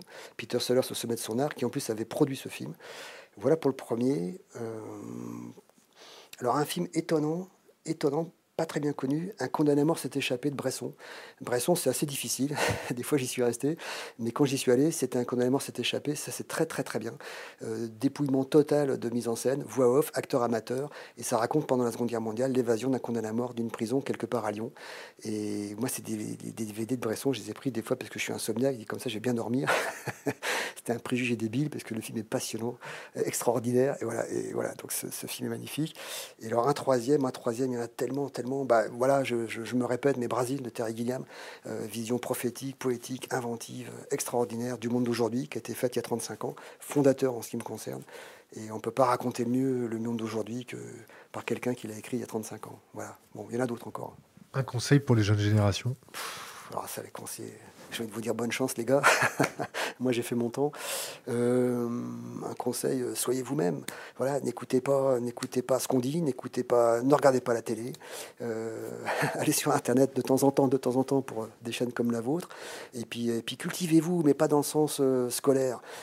allez voir les films, allez voir des grands films, allez voir des, des grands tableaux, allez voir des œuvres d'art, regardez la nature à défaut d'y aller physiquement, regardez tous les grands documentaires qu'on a pu faire là-dessus, il y en a un paquet, des, magnifiques. Euh, voilà, euh, ah, c'est compliqué, c'est confus ce que je dis, mais soyez vous-même dans tout ça. Quoi. C'est très, n'écoutez pas, n'écoutez pas trop les adultes. ils disent beaucoup de conneries. Même quand ils veulent faire du bien, ils disent beaucoup de conneries. Faites-vous confiance à vous-même. Voilà, soyez vous-même. Voilà, trouvez-vous, trouvez-vous. Voilà. Albert Dupontel, merci. Merci à vous. C'est bon, on est dans les temps. Super.